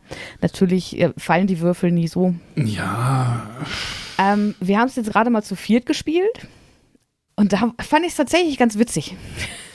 Weil es war halt wirklich so, oh, Glückszahl. Nähe, also bei jedem Wurf war, hat irgendwer, von irgendwem wurde eine Glückszahl getroffen. ja, aber dann kann man auch würfeln. Ja, tatsächlich Also- war hinterher, dass wir alle gesagt haben, so, naja, Quicks ist schon dann lieber das normale oder eine andere Variante. Aber war das, ist das auf irgendeinem anderen, Blo anderen Block auch so, dass du die, eine der letzten beiden Zahlen treffen musst, um die Reihe zu schließen? Das nee, sonst ist es, glaube ich, immer die letzte. Ist es die letzte oder ist es. Ja, hier Ja, es musste, ist hier immer die musste irgendwie eine, die 15 oder die 16 getroffen haben, damit du die Reihe schließen kannst. Egal. Ja, das ist also- aber, also bei den, bei den anderen Blöcken ist es immer die letzte Zahl einer Reihe. Ja. Und hier sind es halt die letzten beiden, damit die Wahrscheinlichkeit ein bisschen höher ist, dass äh, irgendwer das trifft. Ja, aber. Hm. Also für mich hätte es den nicht gebraucht. Da. Ja. Das wollte ich jetzt noch mal kurz sagen. Quicks Long. Quicks Longo. ah, ich weiß nicht. Ist, ist der Herr Bendorf noch der Autor? Ja, zusammen mit Reinhard Staupe. Ja. Äh, Wer halt riesige Quicks, wer halt riesiger Quicks-Freund ist und alle Blöcke schon durchgespielt hat und äh, einfach ein längeres Spiel haben will, der Name Longo lässt euch da nicht im hm, ja. kurzen hängen. Quicks Longo, NSV, nächste bitte. René hatte noch was, ne? Ja, Sonja, hast du noch was? Ich könnte auch was Kurzes noch erzählen. Äh, und zwar haben wir Kneipenquiz Family and Friends Spezial gespielt. Die äh, mittlerweile dritte Kneipenquiz-Box. Also große Box mit neuem Spielplan. Äh, richtet sich, wie der Name schon sagt, an Family and Friends, also an. Es kann bei Spielabend gespielt haben mit Familien und Freunden. Ähm, wir sind jetzt schon wieder dazu übergegangen, dass wir äh, uns zum Skypen-Quiz treffen, also Kneipenquiz-Runden per Skype. Hast du gerade hast du gerade Skypen-Quiz gesagt? Ja. Hast du dir den Begriff irgendwie sichern lassen? Das ist, dem, das ist auch nicht meine, den habe ich tatsächlich bei, bei Twitter vor einem Jahr Ach, oder anderthalb aufgeschnappt. Skypen-Quiz, wie geil. ja, super, ja. Ja, ähm, ja, es ist, äh, ne, die Tage werden dunkler, äh, kürzer und ähm, Kontakte sollten wahrscheinlich wieder ein bisschen eingedämmt werden. Ähm, von daher gehe ich davon aus, dass wir es in nächster Zeit noch regelmäßig spielen werden. Ich wollte jetzt nochmal so einen ersten Eindruck. Und zwar gibt es tatsächlich eine Neuheit. Also zum einen ähm, richtet sich an Familien und damit auch mehr an Kinder. Deswegen spielen wir nicht mehr gegen Flaschen mit alkoholischen Getränken, sondern wir spielen gegen äh, Pommes-Tüten, Pommes-Soßen und Kronkorken. Ketchup, Ketchup habe ich gesehen, ja, Pommes-Soßen. Ja. Ähm, bei den Kronkorken gibt es das einzige Problem, also wenn man so einen runden Kronkorken auf ähm, so einen kleinen Aufsteller draus macht, der steht nicht sehr stabil. Das heißt, äh, gerade diese Kronkorken fallen dann doch sehr schnell mal um. Äh, ansonsten das Spiel ist, ähm, wie wir es vorher kennen, es gibt ähm, die kleine Sanduhr, es gibt fünf Fragen zu beantworten. Neu ist dabei, dass die letzte Frage einer jeden Karte eine Family and Friends Frage ist. Ansonsten haben wir, haben wir es ja so mit ähm, Alltagsfragen zu tun, äh, ganz unterschiedlicher Art. Und bei den Family and Friends Fragen ist es eine Frage, da muss man sich vorher einigen, wer die Frage für sich beantwortet. Und dann ist es eine Frage, zum Beispiel, welches ist deine liebste europäische Stadt? Das überlegt sich die Person und dann raten die anderen, was die Antwort sein könnte. Ähm, ich habe mit diesen Fragen mehrere Probleme. Zum einen finde ich es marketingtechnisch ein bisschen, also man sagt, ne, wir haben ja 750 Fragen, aber im Endeffekt hat man ja eigentlich pro Karte eine Frage weniger, die sich die Autoren überlegen mussten. das stimmt, ja. Also ich finde es halt ein bisschen einfach, diese Family and Friends Fragen irgendwie aufzuschreiben, ähm, als tatsächlich eine Frage mit, mit Antwort zu recherchieren. Ähm, ich kann mir aber vorstellen, dass es in Familien oder so vielleicht auch wirklich gut funktioniert. Bei uns und gerade jetzt, dass es auch online spielen, ist es halt eher ein bisschen schwieriger. Auch, dass da sich nicht alle unbedingt so sehr gut kennen. Gut, wir spielen häufig pärchenweise, sodass man dann sagt, okay, der Partner kann es beantworten. Aber wenn es so Fragen sind, wie hieß das erste Haustier, ist es natürlich schwieriger zu beantworten, wenn man die Person nicht so gut kennt. Aber es äh, richtet sich ja an Family and Friends. Aber auch diese Fragen sind sehr unterschiedlich. Wie gesagt, es gibt Fragen, das, wie hieß das erste Haustier? Und dann gibt es eine Frage, was hatten wir gestern, ähm, welcher Bundeskanzler hat regiert, äh, als ich hier eingeschult wurde? Was ja wieder eher eine Wissensfrage ist, weil dazu muss ich nur wissen, wann wurde die Person geboren und eingeschult, um dann äh, abzuleiten, wer Bundeskanzler war. Während ich auf der anderen Seite, wenn ich äh, nach einer Lieblingsblume frage, habe ich halt ein großes, weites Feld, äh, was die Antwort sein kann. Ja, also mit diesen Fragen sind wir noch nicht so richtig warm geworden. Und da hätte ich tatsächlich lieber fünf übliche Fragen gehabt. Aber ansonsten, die anderen Fragen sind äh, wie gewohnt aus verschiedensten Gebieten. Und ich bin gespannt, was uns da noch erwartet. Wir haben ja noch ein paar vor uns. Der König klang auch, jetzt, achso, ja? Hm? Klang jetzt auch nicht überzeugend. Inwiefern überzeugend? Also ich finde Kneipenquiz super, macht immer wieder Spaß. Ähm, Aber die Version ich, jetzt oder diese Fragen. Mm, ne, es ist halt diese eine Frage von fünf pro Karte. Ja gut, aber die gehört ja zum Spielprinzip dazu oder zu dieser Version dazu. Und du würdest wahrscheinlich eher die normale Version, wenn du nicht alle Karten, äh, Fragen schon beantwortet hättest, spielen. Oder du würdest eher die empfehlen als die Family and Friends Version. Ja, Das meine ich halt. Das ist das, das Fazit dieser Version fällt nicht so gut aus, aus deiner Sicht. Genau, weil, weil mich halt diese eine Fragenkategorie es das stört, aber ich, ich mir, mir gefällt es halt nicht. Ich hätte halt lieber ganz, ganz typische Allgemeinwissen-Fragen, die dann alle zusammen beantworten können. Mhm. Äh, darf ich, René, ich, ich springe mal kurz dazwischen, weil Quizspiele ist gerade so ein Thema. mhm. Denn ich hatte vor um, zwei Wochen oder sowas, hatte ich auch eine, hat man einen Spieleabend hier im Haus angesetzt und ich dachte, ah, so, so nachdem wir irgendwie vorher irgendwie cooles Partyspiel gespielt haben, dachte ich, äh, ich versuche mal wieder ein Quizspiel mit der Gruppe, war irgendwie in der Spieleburg und wollte eigentlich Quiz Club kaufen. Äh, dann wurde ich von dem Chef überredet, mir Besserwisser mitzunehmen. Am Ende habe ich beide mitgenommen. Äh, ich habe sie gerade heute beide eingepackt, die Spiele, weil ich, weil sie beide wieder das Haus verlassen. Quiz Club, fangen wir mal bei Quiz Club an. Quiz Club ist ein Spiel von Funtails, äh, in dem es darum geht, irgendwie, du kriegst Fragenkarten auf der Hand. Erstmal diese Fragenkarten, die haben eine richtig geile Qualität. Sonja, kennst du das eigentlich? Nee. Okay, die haben eine richtig geile, dicke irgendwie Qualität. Ich weiß nicht, was für, also super, fühlen sich super geil an. Das Problem ist, die passen nicht sinnvoll in die Spieleschachtel. Das ist total dusselig. Also richtig dumm. Also, ja, ist einfach so. Die, da freust du dich, die Karten in die Hand zu nehmen, ein bisschen Spieleschachtel, musst du die irgendwie da reinschmeißen. Gut, du hast, du hast Karten auf der Hand, äh, fünf Stück, glaube ich, oder sowas.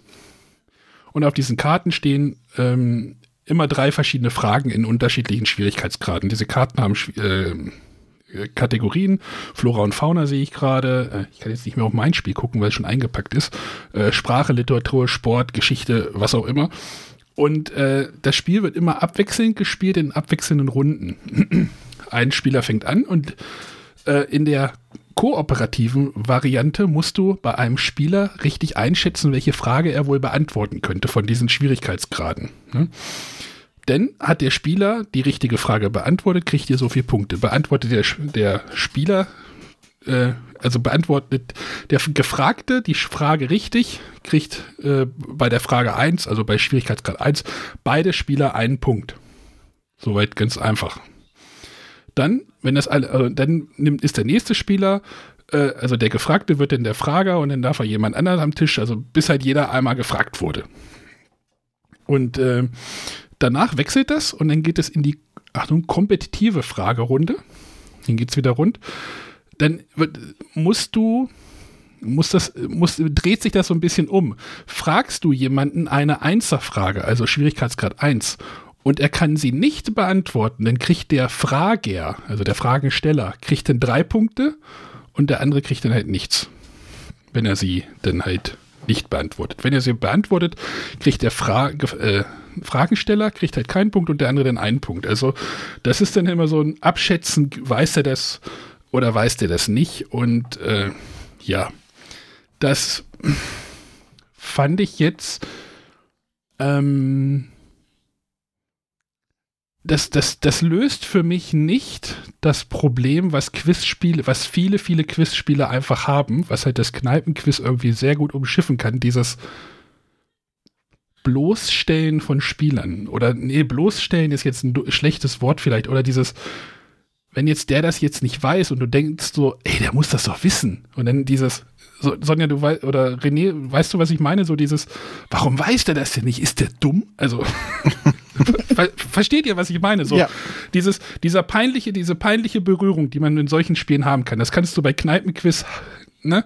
Entweder weiß es die Gruppe, weiß es jemand aus der Gruppe, dann gilt es ja als die Gruppe, oder die Gruppe weiß es nicht, dann hängen aber auch alle in diesem Boot, ne? Dann ist ja. man nicht dieses, dieses, dieser peinliche Moment so, ach, wie du weißt das nicht? Oh, das weiß doch jeder. So, dieses, das löst halt dieses Spiel nicht. Und außerdem kann es in dem Spiel vorkommen, dass wenn die Leute, äh, wenn man und wenn man die Fragen nicht in der richtigen Reihenfolge den anderen stellt, also ne, ich frage Person A, Person A fragt Person B und so weiter, dann kann es vorkommen, dass eine Person einfach dasteht und einfach nicht gefragt wird.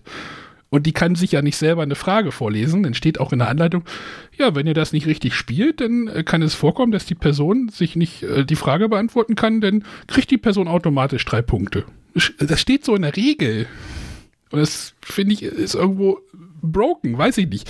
Vielleicht hätte man es einfach reihum machen sollen, aber du kannst halt die Fragen immer frei wählen an den Personen. Also die haben halt immer so eine Frag mich Karte heißt das. ähm, die drehst du dann um und dann, ist, dann, siehst du, dass die schon gefragt wurde. Aber das finde ich schon so ein ähm, Designfehler irgendwie und äh, das Spiel wie gesagt, wenn, wenn sie das mit dem Material richtig durchgezogen hätten und die Fragenqualität war eigentlich auch ganz, ganz cool. Manchmal war so, ich, wurde gefragt irgendwie, ähm, in welchem Jahr wurde der Michelin oder der Guide Michelin das erste Mal verliehen? So, äh, pff, was weiß denn ich? Aber dann, das war dann nett, dass man dann so eine Zeitspanne hat, in der man treffen muss. Das war schon ganz so gut, aber äh, ja, aber dieses, diese peinlichen, peinlichen Momente, das ist so das, was für mich so dieses Spiel gekillt hat irgendwie. Und dann halt dieses äh, kooperativ, also das fand ich irgendwie ganz cool, aber dieses kompetitiv war irgendwie irgendwie doof und äh, vielleicht hätte man es einfach kooperativ irgendwie die ganze Zeit durchspielen können, aber wenn du halt einfach einen Spieler hast, der breites Allgemeinwissen hat, gegen Spieler, die dann äh, da, weiß ich nicht, nicht, nicht so breit aufgestellt sind, dann gewinnt denn der Spieler mit dem breiteren Allgemeinwissen trotzdem meine Meinung. Sonja, hast du darauf Lust? Irgendwie nicht so richtig. ja, schade. Es ist echt so. Aber tatsächlich, also bei mir haben das Quizspiel auch schwer. Also Kneipenquiz finde ich super, eben gerade aus dem Grund, mhm. dass da tatsächlich wirklich jeder mitspielen kann und keiner bloßgestellt wird, sondern die Fragen in der Regel auch so cool ge gestellt sind, dass jeder irgendwo mal was weiß und sich irgendwo einbringen kann bei uns im, bei uns gab es im Discord, glaube ich, auch irgendwie eine, eine Diskussion irgendwie, dass die einige Fragen irgendwie, du kannst halt noch so Zusatzpacks kaufen, dass die stellen, also es gibt auch ein Hand- oder Brettspiel- und Kartenspiel äh, Zusatzpack, wo halt Hunter und Kron drauf sind, wo aber die Fragen irgendwie in eine ganz andere Richtung gehen sollen. Also es ist schon. Hm. Was meinst du mit in eine das, ganz andere Richtung? Ja, ich, ich weiß nicht, ich, ich suche das, habe das gerade irgendwie äh, hier der, der stand auch irgendwann der Björn, wegen, das hat überhaupt nichts mit äh, Brettspielen zu tun, die Fragen. Genau, wenn man aufgehört okay. hat, sich die, die schwachsinnigen Produktentscheidungen und die nicht zum Thema der Erweiterung passenden Fragen zu ärgern, dann macht das Ding richtig Spaß, hat der Björn geschrieben. Ähm, es gibt halt auch eine Brettspielkategorie und das ist dann auch so, wenn du denn halt mit Leuten spielst, die weniger Brettspiele. Also ich wurde dann zum Beispiel gefragt, ja, sortier mal die Alexander Pfister Spiele in eine Reihenfolge. so, klar, das ist dann Zielgruppe, aber äh, wenn du das halt mit wenig Spielern spielst, dann können die halt diese Frage auch einfach nicht beantworten. Klar kriegen die denn diese Frage wahrscheinlich auch gar nicht gestellt, aber trotzdem möchte es, glaube ich, so ein Nischending sein, aber auch nicht ganz. Und, äh. Warum zieht ja, jetzt. Äh, okay, Sonja? Ja. Ich würde sagen, das kenne ich halt, es gibt ja auch für, für viele Spielerweiterungen, also zum Beispiel für Codenames oder für Just One irgendwelche Brettspielbegrifferweiterungen, die ich sehr, sehr cool finde, aber da finden wir halt auch ganz schwer Leute, die das mit uns spielen wollen. Mhm. So, René hat jetzt, wollte jetzt noch fragen, warum Besserwisser jetzt aussieht. Genau. Ähm, Besserwisser habe ich ja, das kannte ich ja nicht. Ich hatte das, ich glaube, bei René hatte ich es rumstehen sehen. Du hattest das da mhm. auch irgendwie stehen. Da gibt es jetzt ja auch eine neue Version. Und ich dachte, na ja, wenn du halt ein Projekt hast, das Bretterwisser heißt, musst du dir das Spiel, was Besserwisser heißt, auch angucken. Was erstmal tatsächlich. Und tatsächlich das eine Inspiration für den Namen war. Was? Ich dachte, es ging heute zum Holz oder sowas. äh, erstmal, es hat natürlich schon äh, bei Bretter. oh Gott. oh Gott. Bei Besserwisser geht es ja darum, du musst auch Fragen beantworten. Und es hat ja auch eigentlich so eine Gemeinsamkeit mit dem Kneipenquiz, ne? Genau, du kannst es in Teams halt auch spielen. Ja. Und was ich bei, bei Besserwisser tatsächlich ganz cool finde, ist, ähm, auch wenn du es halt kompetitiv spielst, auch wenn du es in Team kompetitiv, kompetitiv spielst, ähm, du ziehst ja am Anfang deine Kategorien. Mhm und kannst dich entscheiden, in welchen Kategorien bist du denn gut und kannst die höher ranken als die Kategorien, wo du sagst, oh, da kann ich mich gar nicht mit aus, da kriege ich halt auch weniger Punkte für. Mhm. Und das fand ich eigentlich, ähm, das geht ein bisschen so, okay, ich habe meine Spezialfähigkeit, ich bin vielleicht nicht so breit aufgestellt wie, wie der Arne, mhm. aber in äh, den Bereichen Musik und äh, Mode, Religionswissenschaften bin ich einfach der Crack. Ja, oder Mode ist, glaube ich, oder Fashion war, glaube ich, das, das, das ja, und es gibt ja auch unendlich viele Kategorien, ne? Ja, das Problem ist, ich habe da, da den Abend für mich beschlossen, Quizspiele sind nichts für mich und meine Spielegruppe. Oder Warum nicht für dich? Weil ich da das Problem wahrscheinlich bin. das, ich bin da genauso, ich bin da genauso das Problem, wie dass keiner mit mir Geografiespiele spielen möchte. Außer der Jürgen. Außer der Jürgen und der Peer, der das Spiel gemacht hat. ne? Also, ähm, ich würde gern mehr Quizspiele spielen, aber ich habe das Gefühl, dass, äh, es hört glaube ich keiner zu, meine Mitspieler in der Hausgruppe, äh, also wenn, dann müsste ich gegen alle drei gleichzeitig spielen oder so. Also, ne, dann, dann wäre. Ja, könntest ja machen bei Bretter, äh, bei Besserwisser. Siehst du? könntest du ja in einem Team für dich alleine und die anderen spielen in einem anderen Team.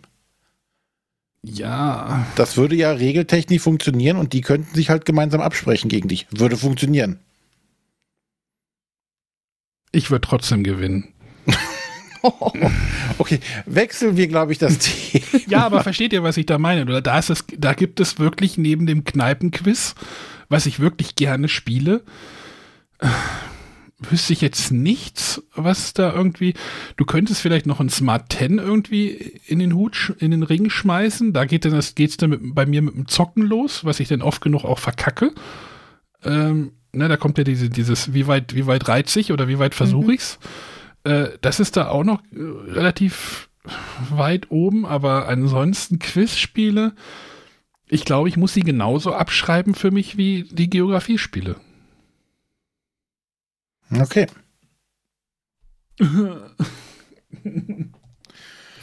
Du armer Wicht. Ich will die mögen. Also ich will, möchte die gerne spielen. Du aber magst die ja auch. Ja, ich mag die auch. Aber wenn ich merke, die spielt sowieso denn keiner mehr mit mir, dann greife ich lieber. Dann kann ich auch zu den Partyspielen greifen. Weißt du, wo es dann irgendwie ne, sowas wie, wie Times Up, was wir jetzt neulich gespielt haben, was einfach grandios war. Da geht es ja dann weniger um Wissen. Und wir haben trotzdem eine gute Zeit gehabt. Ja. Okay. Dann komm, dann machen wir jetzt noch mal was zum Abschluss, was Versöhnliches. Denn ich habe jetzt am Wochenende meine erste Partie Arkham Horror dritte Edition gespielt. Ähm, das ist ja tatsächlich doch schon ein paar Jährchen älter mittlerweile. Ähm, es kam vor Corona raus und das bedeutet schon was. Aber auch nur knapp, ne? ja, knapp. Ähm, ja, Arkham Horror äh, ist ja eine äh, im Ameritrash-Bereich sehr beliebte Franchise und äh, Fantasy Flight Game tut natürlich auch alles, äh, um diese Marke melken zu können, wie es nur geht. Alle Grafiken sind mittlerweile bestimmt mehrfach ausbezahlt, also weil sie so oft wiederverwendet werden konnten. Ähm, ja, aber ich, warum habe ich mir das Spiel damals nicht zugelegt? Weil die ersten Stimmen, die damals dazu kamen, es eher sagten so, äh, nee, ist nicht mehr äh, das Arkham Horror, was ich spielen will und bla bla bla. Sprich, es hat die Hardcore Arkham Horror Second Edition Fans nicht mehr oder nie, viele nicht erreicht. Und diese Stimmen waren sehr laut und damals habe ich gedacht, na komm, ist ja nicht so, als hätten wir nichts. Äh, ich habe mein Arkham Horror 2 Edition, ich habe das Eldritch Horror. Ähm, da brauche ich jetzt ein Arkham Horror dritte Edition nicht, wenn das eh nicht so gut ankommt bei den Leuten. So, warum, jetzt, äh, warum hast du es jetzt? Genau. Warum habe ich mir das jetzt geholt? Ähm, zum einen hat es mich trotzdem immer noch beschäftigt. Ah, würdest du doch schon mal gerne mal ausprobieren? hm, Kenne ich auch woher da habe ich gedacht, komm, äh, holst du mal das Grundspiel und äh, schaust du einfach mal, weil es gab auch schon von, zumindest von den Beschreibungen oder von dem, was ich so gesehen hatte, Sachen, die ich sagte, oh, das finde ich spannend. Ähm, denn ähm, im Gegensatz zu den ähm, ersten, also dem Arkham Horror Second Edition, hat man hier zum Beispiel keinen festen Spielplan mehr, wo die Stadt Arkham drauf aufgebaut ist, sondern du hast äh, so modulare Spielplanteile, die du zusammensetzen kannst und dir jedes Mal quasi einen anderen Stadtbereich der Stadt immer wieder zusammenbauen kannst. Du hast dann zum Beispiel äh, verschiedene Stadtviertel, die du dann zusammenpuzzelst und mit Straßen verbindest. Damit kriegst du auch unterschiedliche Layouts hin, sprich die Wege verändern sich. Auf dem beim Second Edition waren halt die Wege fest und die waren halt einfach so. Dann bist du von dem Ort zu dem Ort gekommen und das war einfach so. Ähm, das fand ich erstmal schon mal sehr sehr interessant. Und dann war die zweite Sache, die mich interessiert hat, oder sich spannend angehört hat, ähm, dass es jetzt Szenarien gibt. Bei der Second Edition war es halt so, Du hast am Anfang den Oberbösewicht ausgegeben, äh, ausgesucht, gegen den du kämpfen möchtest.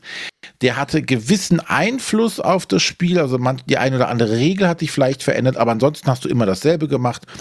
Äh, du hast versucht, quasi äh, so Portale zu schließen und äh, so und so viel Portale zu schließen, dann hast du das Spiel nachher gewonnen oder der große Alte erschienen und hat dir eins aufs Maul gehauen. So, dieses Mal ist es aber tatsächlich so, du hast Szenarien, die immer unterschiedlich sind und was ich, wie gesagt, es ist nur die erste Partie, die wir jetzt gespielt haben. Äh, und ich habe auch schon gehört, dass das Szenario, was vorgeschlagen ist, nicht das Beste, weil es auch mit eines der schwereren Szenarien ist. Ähm, aber du weißt am Anfang gar nicht, was ist das Ziel? Was musst du überhaupt erreichen? Du hast ein Anfangsziel, was übrigens so, sammle so und so viel Hinweismarker. Und dann musst du das erstmal machen. Und dann wird die nächste Sache aufgedeckt. Ah, jetzt weißt du, ähm, das und das ist passiert. Äh, versuche jetzt, äh, ich erfinde jetzt irgendwas an x Orte zu reisen und dort was zu machen.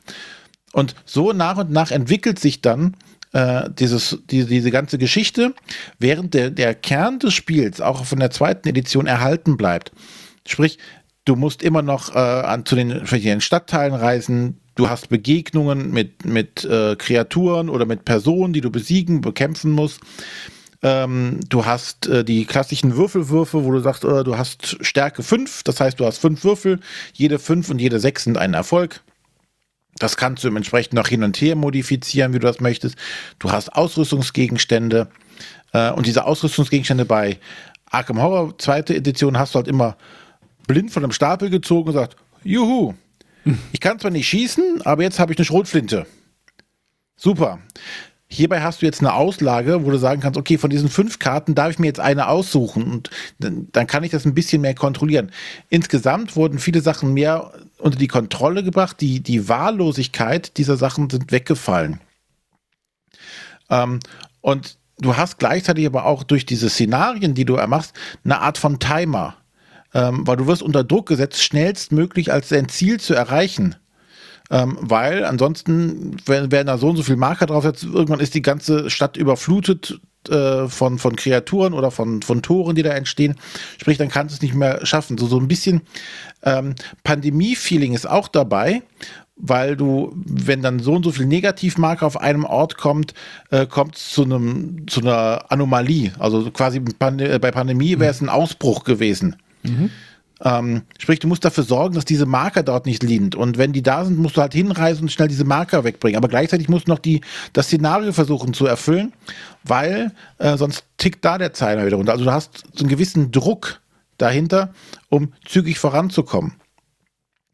Ähm, und gerade bei diesen, diesen Token, die wie bei Pandemie auf den Plan gelegt werden, ist tatsächlich so, äh, du nimmst eine Karte, dann wird äh, auf der Rückseite ist angegeben, wo der platziert wird, dann kommt die Karte auf einen Ablagestapel. Dann werden diese Karten gegen Ende des Spiels, äh, wenn so ein bestimmtes Ereignis wieder gemischt und hinter, äh, hinten dran gelegt. Sprich, du ziehst dieselben Karten, wo du vorher Tokens hingelegt hast, wie bei Pandemie, mhm. auch wieder häufiger. Sprich, also das sind so Hotspots, die immer wieder diese Token dann hervorrufen.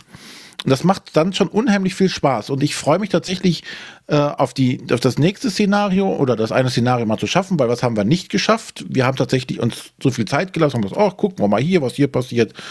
So wie man das früher bei Arkham Horror so ein bisschen machen konnte. Äh, das geht jetzt nicht mehr. Du musst dich schon zügig äh, ranbegeben. Und man muss einfach sagen, es ist ein komplett neues Spiel geworden, das sich Anleihen von Arkham Horror Second Edition holt, aber ähm, tatsächlich komplett eigenständig ist und wenig vergleichbar ist mit dem alten. Also ich fand es tatsächlich echt gut und äh, freue mich auf weitere Partien. Wo, wo ist denn jetzt da der, äh, ist das jetzt die aktuelle Version und die wird jetzt weiter gepflegt oder wie ist jetzt da genau. der Weg? also äh, ähm, es gab ja äh, das Arkham Horror Second Edition Das ist ja von 2005. Mhm.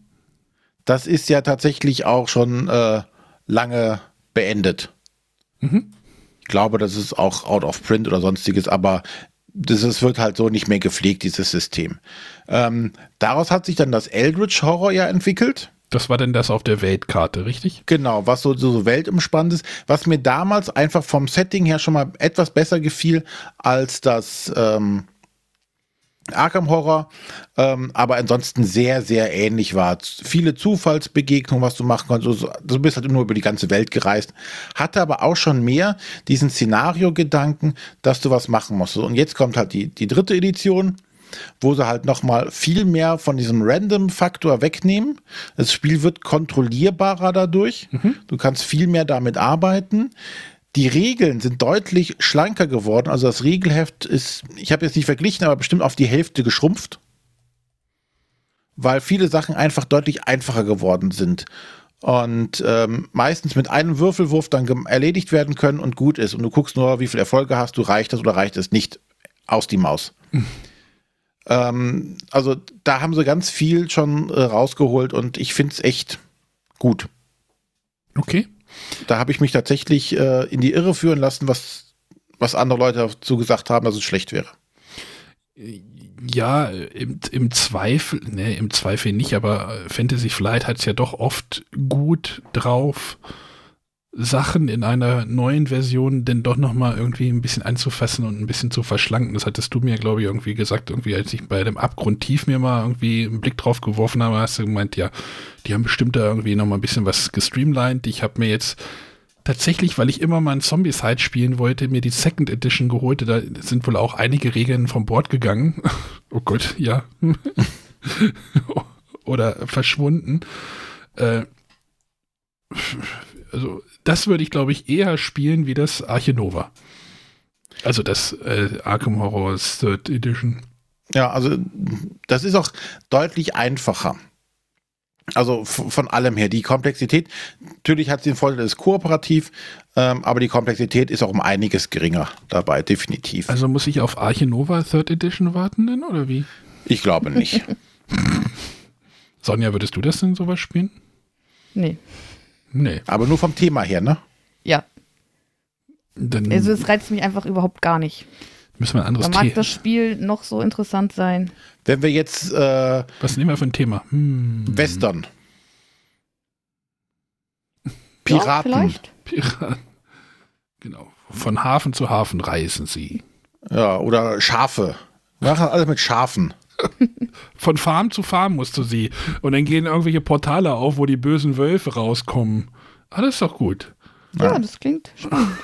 das klingt spannend. Nee, aber also ich, ich kann mir einfach nicht helfen. Ich kann mit Cthulhu und mit dem ganzen Drumherum nichts anfangen und ich, da steige ich aus. Wobei, man muss natürlich auch bei den argen Horror-Sachen immer dazu sagen, die sind schon seit langem inspiriert davon, von dem ganzen Lovecraft-Thema aber das ist eine komplett eigene Interpretation. Da, da müsste noch nicht mal äh, Toulouse draufstehen, weil es hat mit dem ursprünglichen gar nichts mehr zu tun. Ich habe mir das einfach Bilder angeguckt, da ist ein Cthulhu drauf. Hm? Da war ein Cthulhu drauf. Ich weiß nicht, ob der aus Desmay Dides war, aber er sah so aus. Ja, da sind Tentakel drauf. Sie nehmen halt die Sachen, aber interpretieren sie für, für ihre Welt passend. Na, es hat halt tatsächlich mit den Romanen oder sonstiges gar nichts mehr zu tun. Es könnte ein x-beliebiges Horrorgenre sein. Aber ich glaube, Horror ist auch nicht so äh, Genjas. Äh, ja, aber du könntest auch ein Mafia-Spiel draus machen. Na? Hm. Also.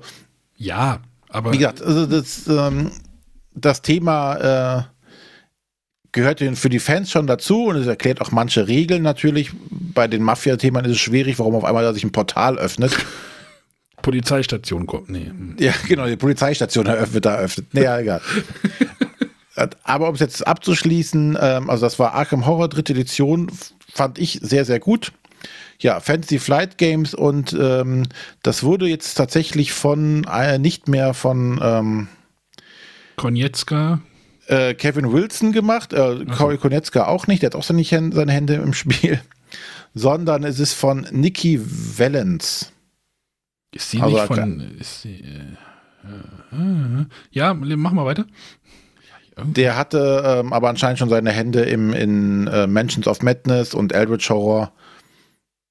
Ja. Also der hat da schon Erfahrung im Spieldesign. So, aber um das Ganze jetzt noch abzurunden. Sonja um noch mehr abzuholen. Noch positiver zu werden. Noch positiver. Ja, wir haben, als wir das gespielt haben, waren wir so ein bisschen depriver. So, ah, scheiße, verloren. Äh, mi, mi. Ähm, obwohl das Spiel Spaß gemacht hat, wir haben trotzdem verloren. Wir dachten, komm, wir brauchen jetzt noch irgendwas, äh, wo wir noch Spaß haben können und wo es äh, wenig Regeln, wenig Kopfarbeit. Und da haben wir einfach nochmal Toulouse Death May Die gespielt. Und wir haben wieder gemerkt, was das doch für ein großartiges Spiel sein kann. Dieses absolut simplifizierte Regelwerk, was du hast. Du hast mhm. so wenig, ähm, äh, das heißt so wenig, du hast klare Regeln, was du machen kannst. Da gibt's, es gibt Bewegung und da gibt es keinen Schnickschnack. Es gibt kein Gelände, kein gar nichts, keine Türen, nichts gibt es. Das kann, du kannst sich einfach drei Felder bewegen. Du kannst angreifen, dazu benutzt du Würfel und zählst deine Erfolge, das war's. Da muss keiner gegenwürfeln. Es gibt also so einfach und simpel. Aber das Tolle ist tatsächlich, also das, das führt natürlich auch, dass es ein unheimlich schnelles Spiel ist. Ne? Du machst deine drei Aktionen, die du hast und bist fertig. Äh, dann findest du noch ein paar Sachen und dann passiert noch irgendwas, dann ist der nächste dran. Aber es geht so rasend schnell. Und das Tolle ist, du wirst im Spiel von den Regeln her ja immer wahnsinniger bis du am Ende so wahnsinnig wirst, dass du stirbst. Aber kurz bevor du stirbst, bist du der Obermotz auf dem Spielfeld, weil je, je wahnsinniger du wirst, desto mehr Würfel hast du zur Verfügung. Und vor allem sind das Würfel, die dir nur Erfolge oder keinen Erfolg geben, aber keine negativen Eigenschaften haben. Die normalen Würfel, die du hast, das sind immer drei, haben ein positives Symbol äh, und ein negatives Symbol, eine Kombination aus beidem oder gar nichts. Und die Zusatzwürfe, die du generieren kannst während des Spiels, haben halt entweder positiv oder nichts. Und nachher hast du halt Situationen, wo du gegen Ende auf einmal mit sechs, sieben, acht Würfeln da stehst und dann gegen den Oberbösewicht dann kämpfst. Und wir hatten jetzt zwei Partien gespielt und bei beiden Partien, also ich habe es noch nie erlebt, dass es so knapp war, dass tatsächlich so der letzte Würfelwurf entscheiden muss, ähm, ob wir das Szenario jetzt schaffen oder nicht. es war eine Mordsgaudi, einfach da rumzulaufen, die Gegner platt zu ballern, vor allem die, die kleineren Gegner sind am Anfang sind die schon so, ah, hoffentlich schaffe ich das, nachher sind die gar keine Gegner mehr. Aber das macht dann so eine Laune, das so zu spielen und runter zu spielen, das ist einfach toll. Ja. Das muss jetzt nochmal raus. das muss jetzt. Ich frage mich, ob das wirklich, wie gesagt, ich habe ja das Zombie-Site jetzt hier. Da steht ja auch irgendwie drauf, verbünden, aufrüsten, ausrüsten, äh, aufleveln und nee, ausrüsten, aufsteigen, mach sie platt, steht da vorne drauf. Vielleicht das, ist das, geht das auch so in die gleiche Richtung. Das stelle ich mir so vor. Ja, aber das Death Die fand ich, ist noch gestreamliner. Ich weiß jetzt nicht, was sie bei der Second Edition gemacht haben noch. Ähm, aber es war viel mehr zu tun. Und bei der ähm, was jetzt hier bei Death Die ja auch so ist, bei der Kickstarter-Version nicht habe, ist eine Tritzeljahre Charaktere dabei.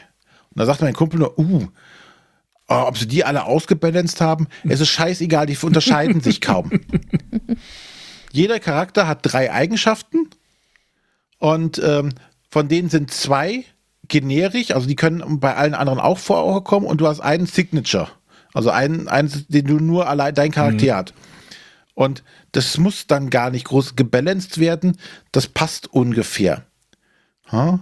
Und bei dem Spiel ist es auch scheißegal. Hauptsache ist, du hast nachher viele Würfel und hast Spaß dabei, die zu würfeln und dann die Erfolge zu erzählen und dich oder dich zu ärgern, dass es nicht klappt oder zu jubeln, äh, dass du es geschafft hast. Ja.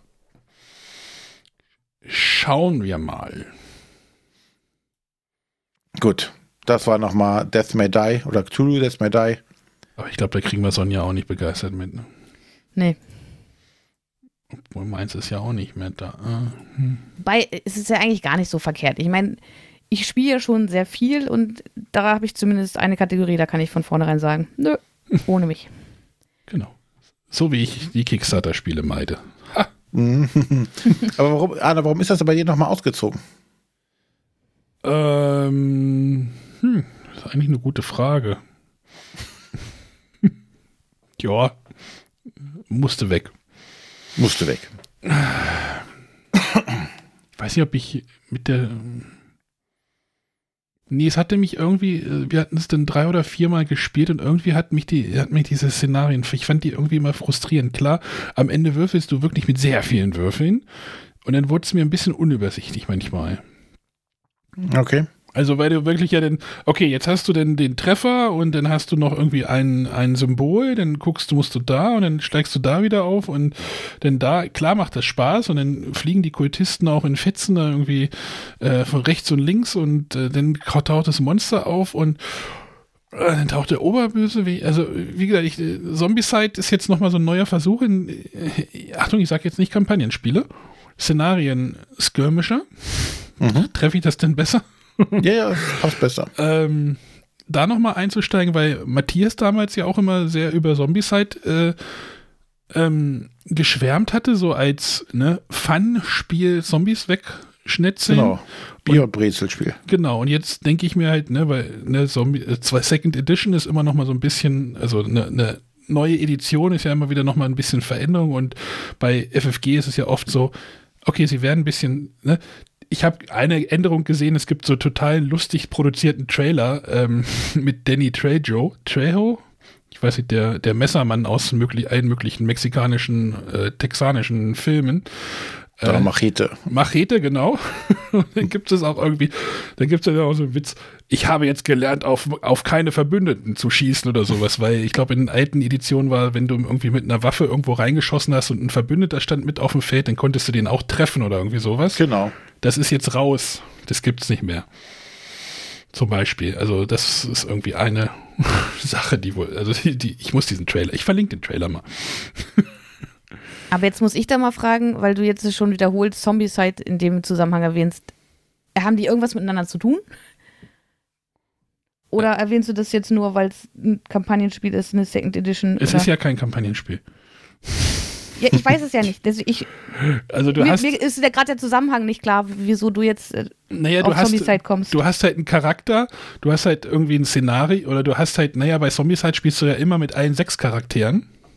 Also du läufst ja nicht allein rum, auch wenn du Solo spielst, spielst du halt einfach, hast du sechs, sechs Personen, die du halt steuern musst.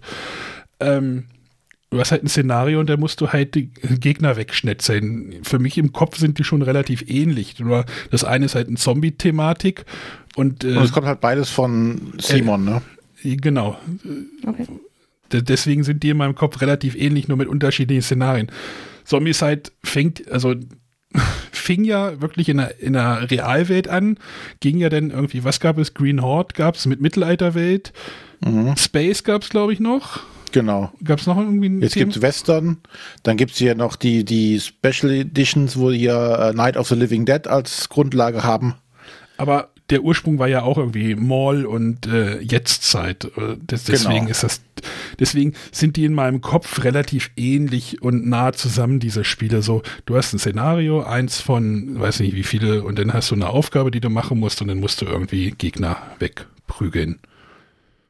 Genau. René, jetzt sagt nicht, dass die jetzt nicht zusammen, also nicht zu, sie hängen nicht zusammen, sie haben jetzt keine Verbindung, aber sie sind schon ein bisschen, Sie sind sich ähnlich, ja. Nur, dass du halt bei Zombies halt einfach viel mehr Miniaturen hast, die du bewegst, als äh, bei äh, Deathman Die und ja.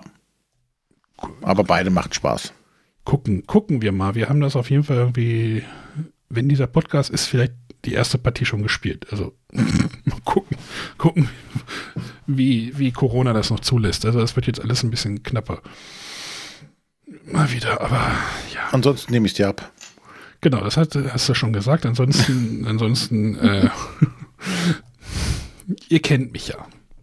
Aber sowas habe ich halt noch nicht im Schrank und sowas suche ich halt noch. Und ich finde halt auch bei Zombies halt diese Tableaus irgendwie cool, die du da hast. So, diese, diese Spielertableaus, wo du deine Mhm. Ausrüstung reinlegen kannst oder in den Rucksack reinstecken kannst und du hast so, also mal gucken. Ich weiß zwar noch nicht, wie man das sinnvoll irgendwie wieder in diese Schachtel reinkriegen soll, wenn man das irgendwie mal ausgepackt hat, aber ja. Und außerdem, Kerstin will irgendwann Miniaturen anfangen zu malen. Also mal gucken. Ich muss ja Nachschub, ich muss ja für Nachschub sorgen. Aber sie sollte nicht die Destinies-Figuren anmalen. Nee, besser nicht. Da braucht man ein hat das so in den Augen. Mikroskop oder sowas. Ja. Gut, also ich werde ich werd da von Zombicide auf jeden Fall berichten, wenn ich das mal gespielt habe. Also da halte ich euch auf dem Laufenden und ja, Cthulhu, ja. Hm. Hm. Vielleicht war das auch ein Schnellschuss, ich weiß es nicht. Könnte auch sein. Gut, ich glaube, das war's dann, oder? Ja, reicht ja auch, ne? Ja. Ja, dann äh, vielen Dank fürs Zuhören. Wir hören uns nächste Woche wieder mit was auch immer. Das überlegen wir uns, glaube ich, noch.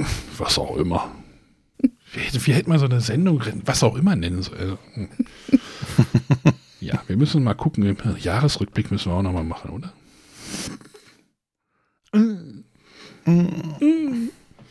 Es gibt uns auf jeden Fall wieder zu hören. Bis nächste Woche. Macht's gut. Alles klar. Tschüss. Bis dann. Tschüss. Tschüss.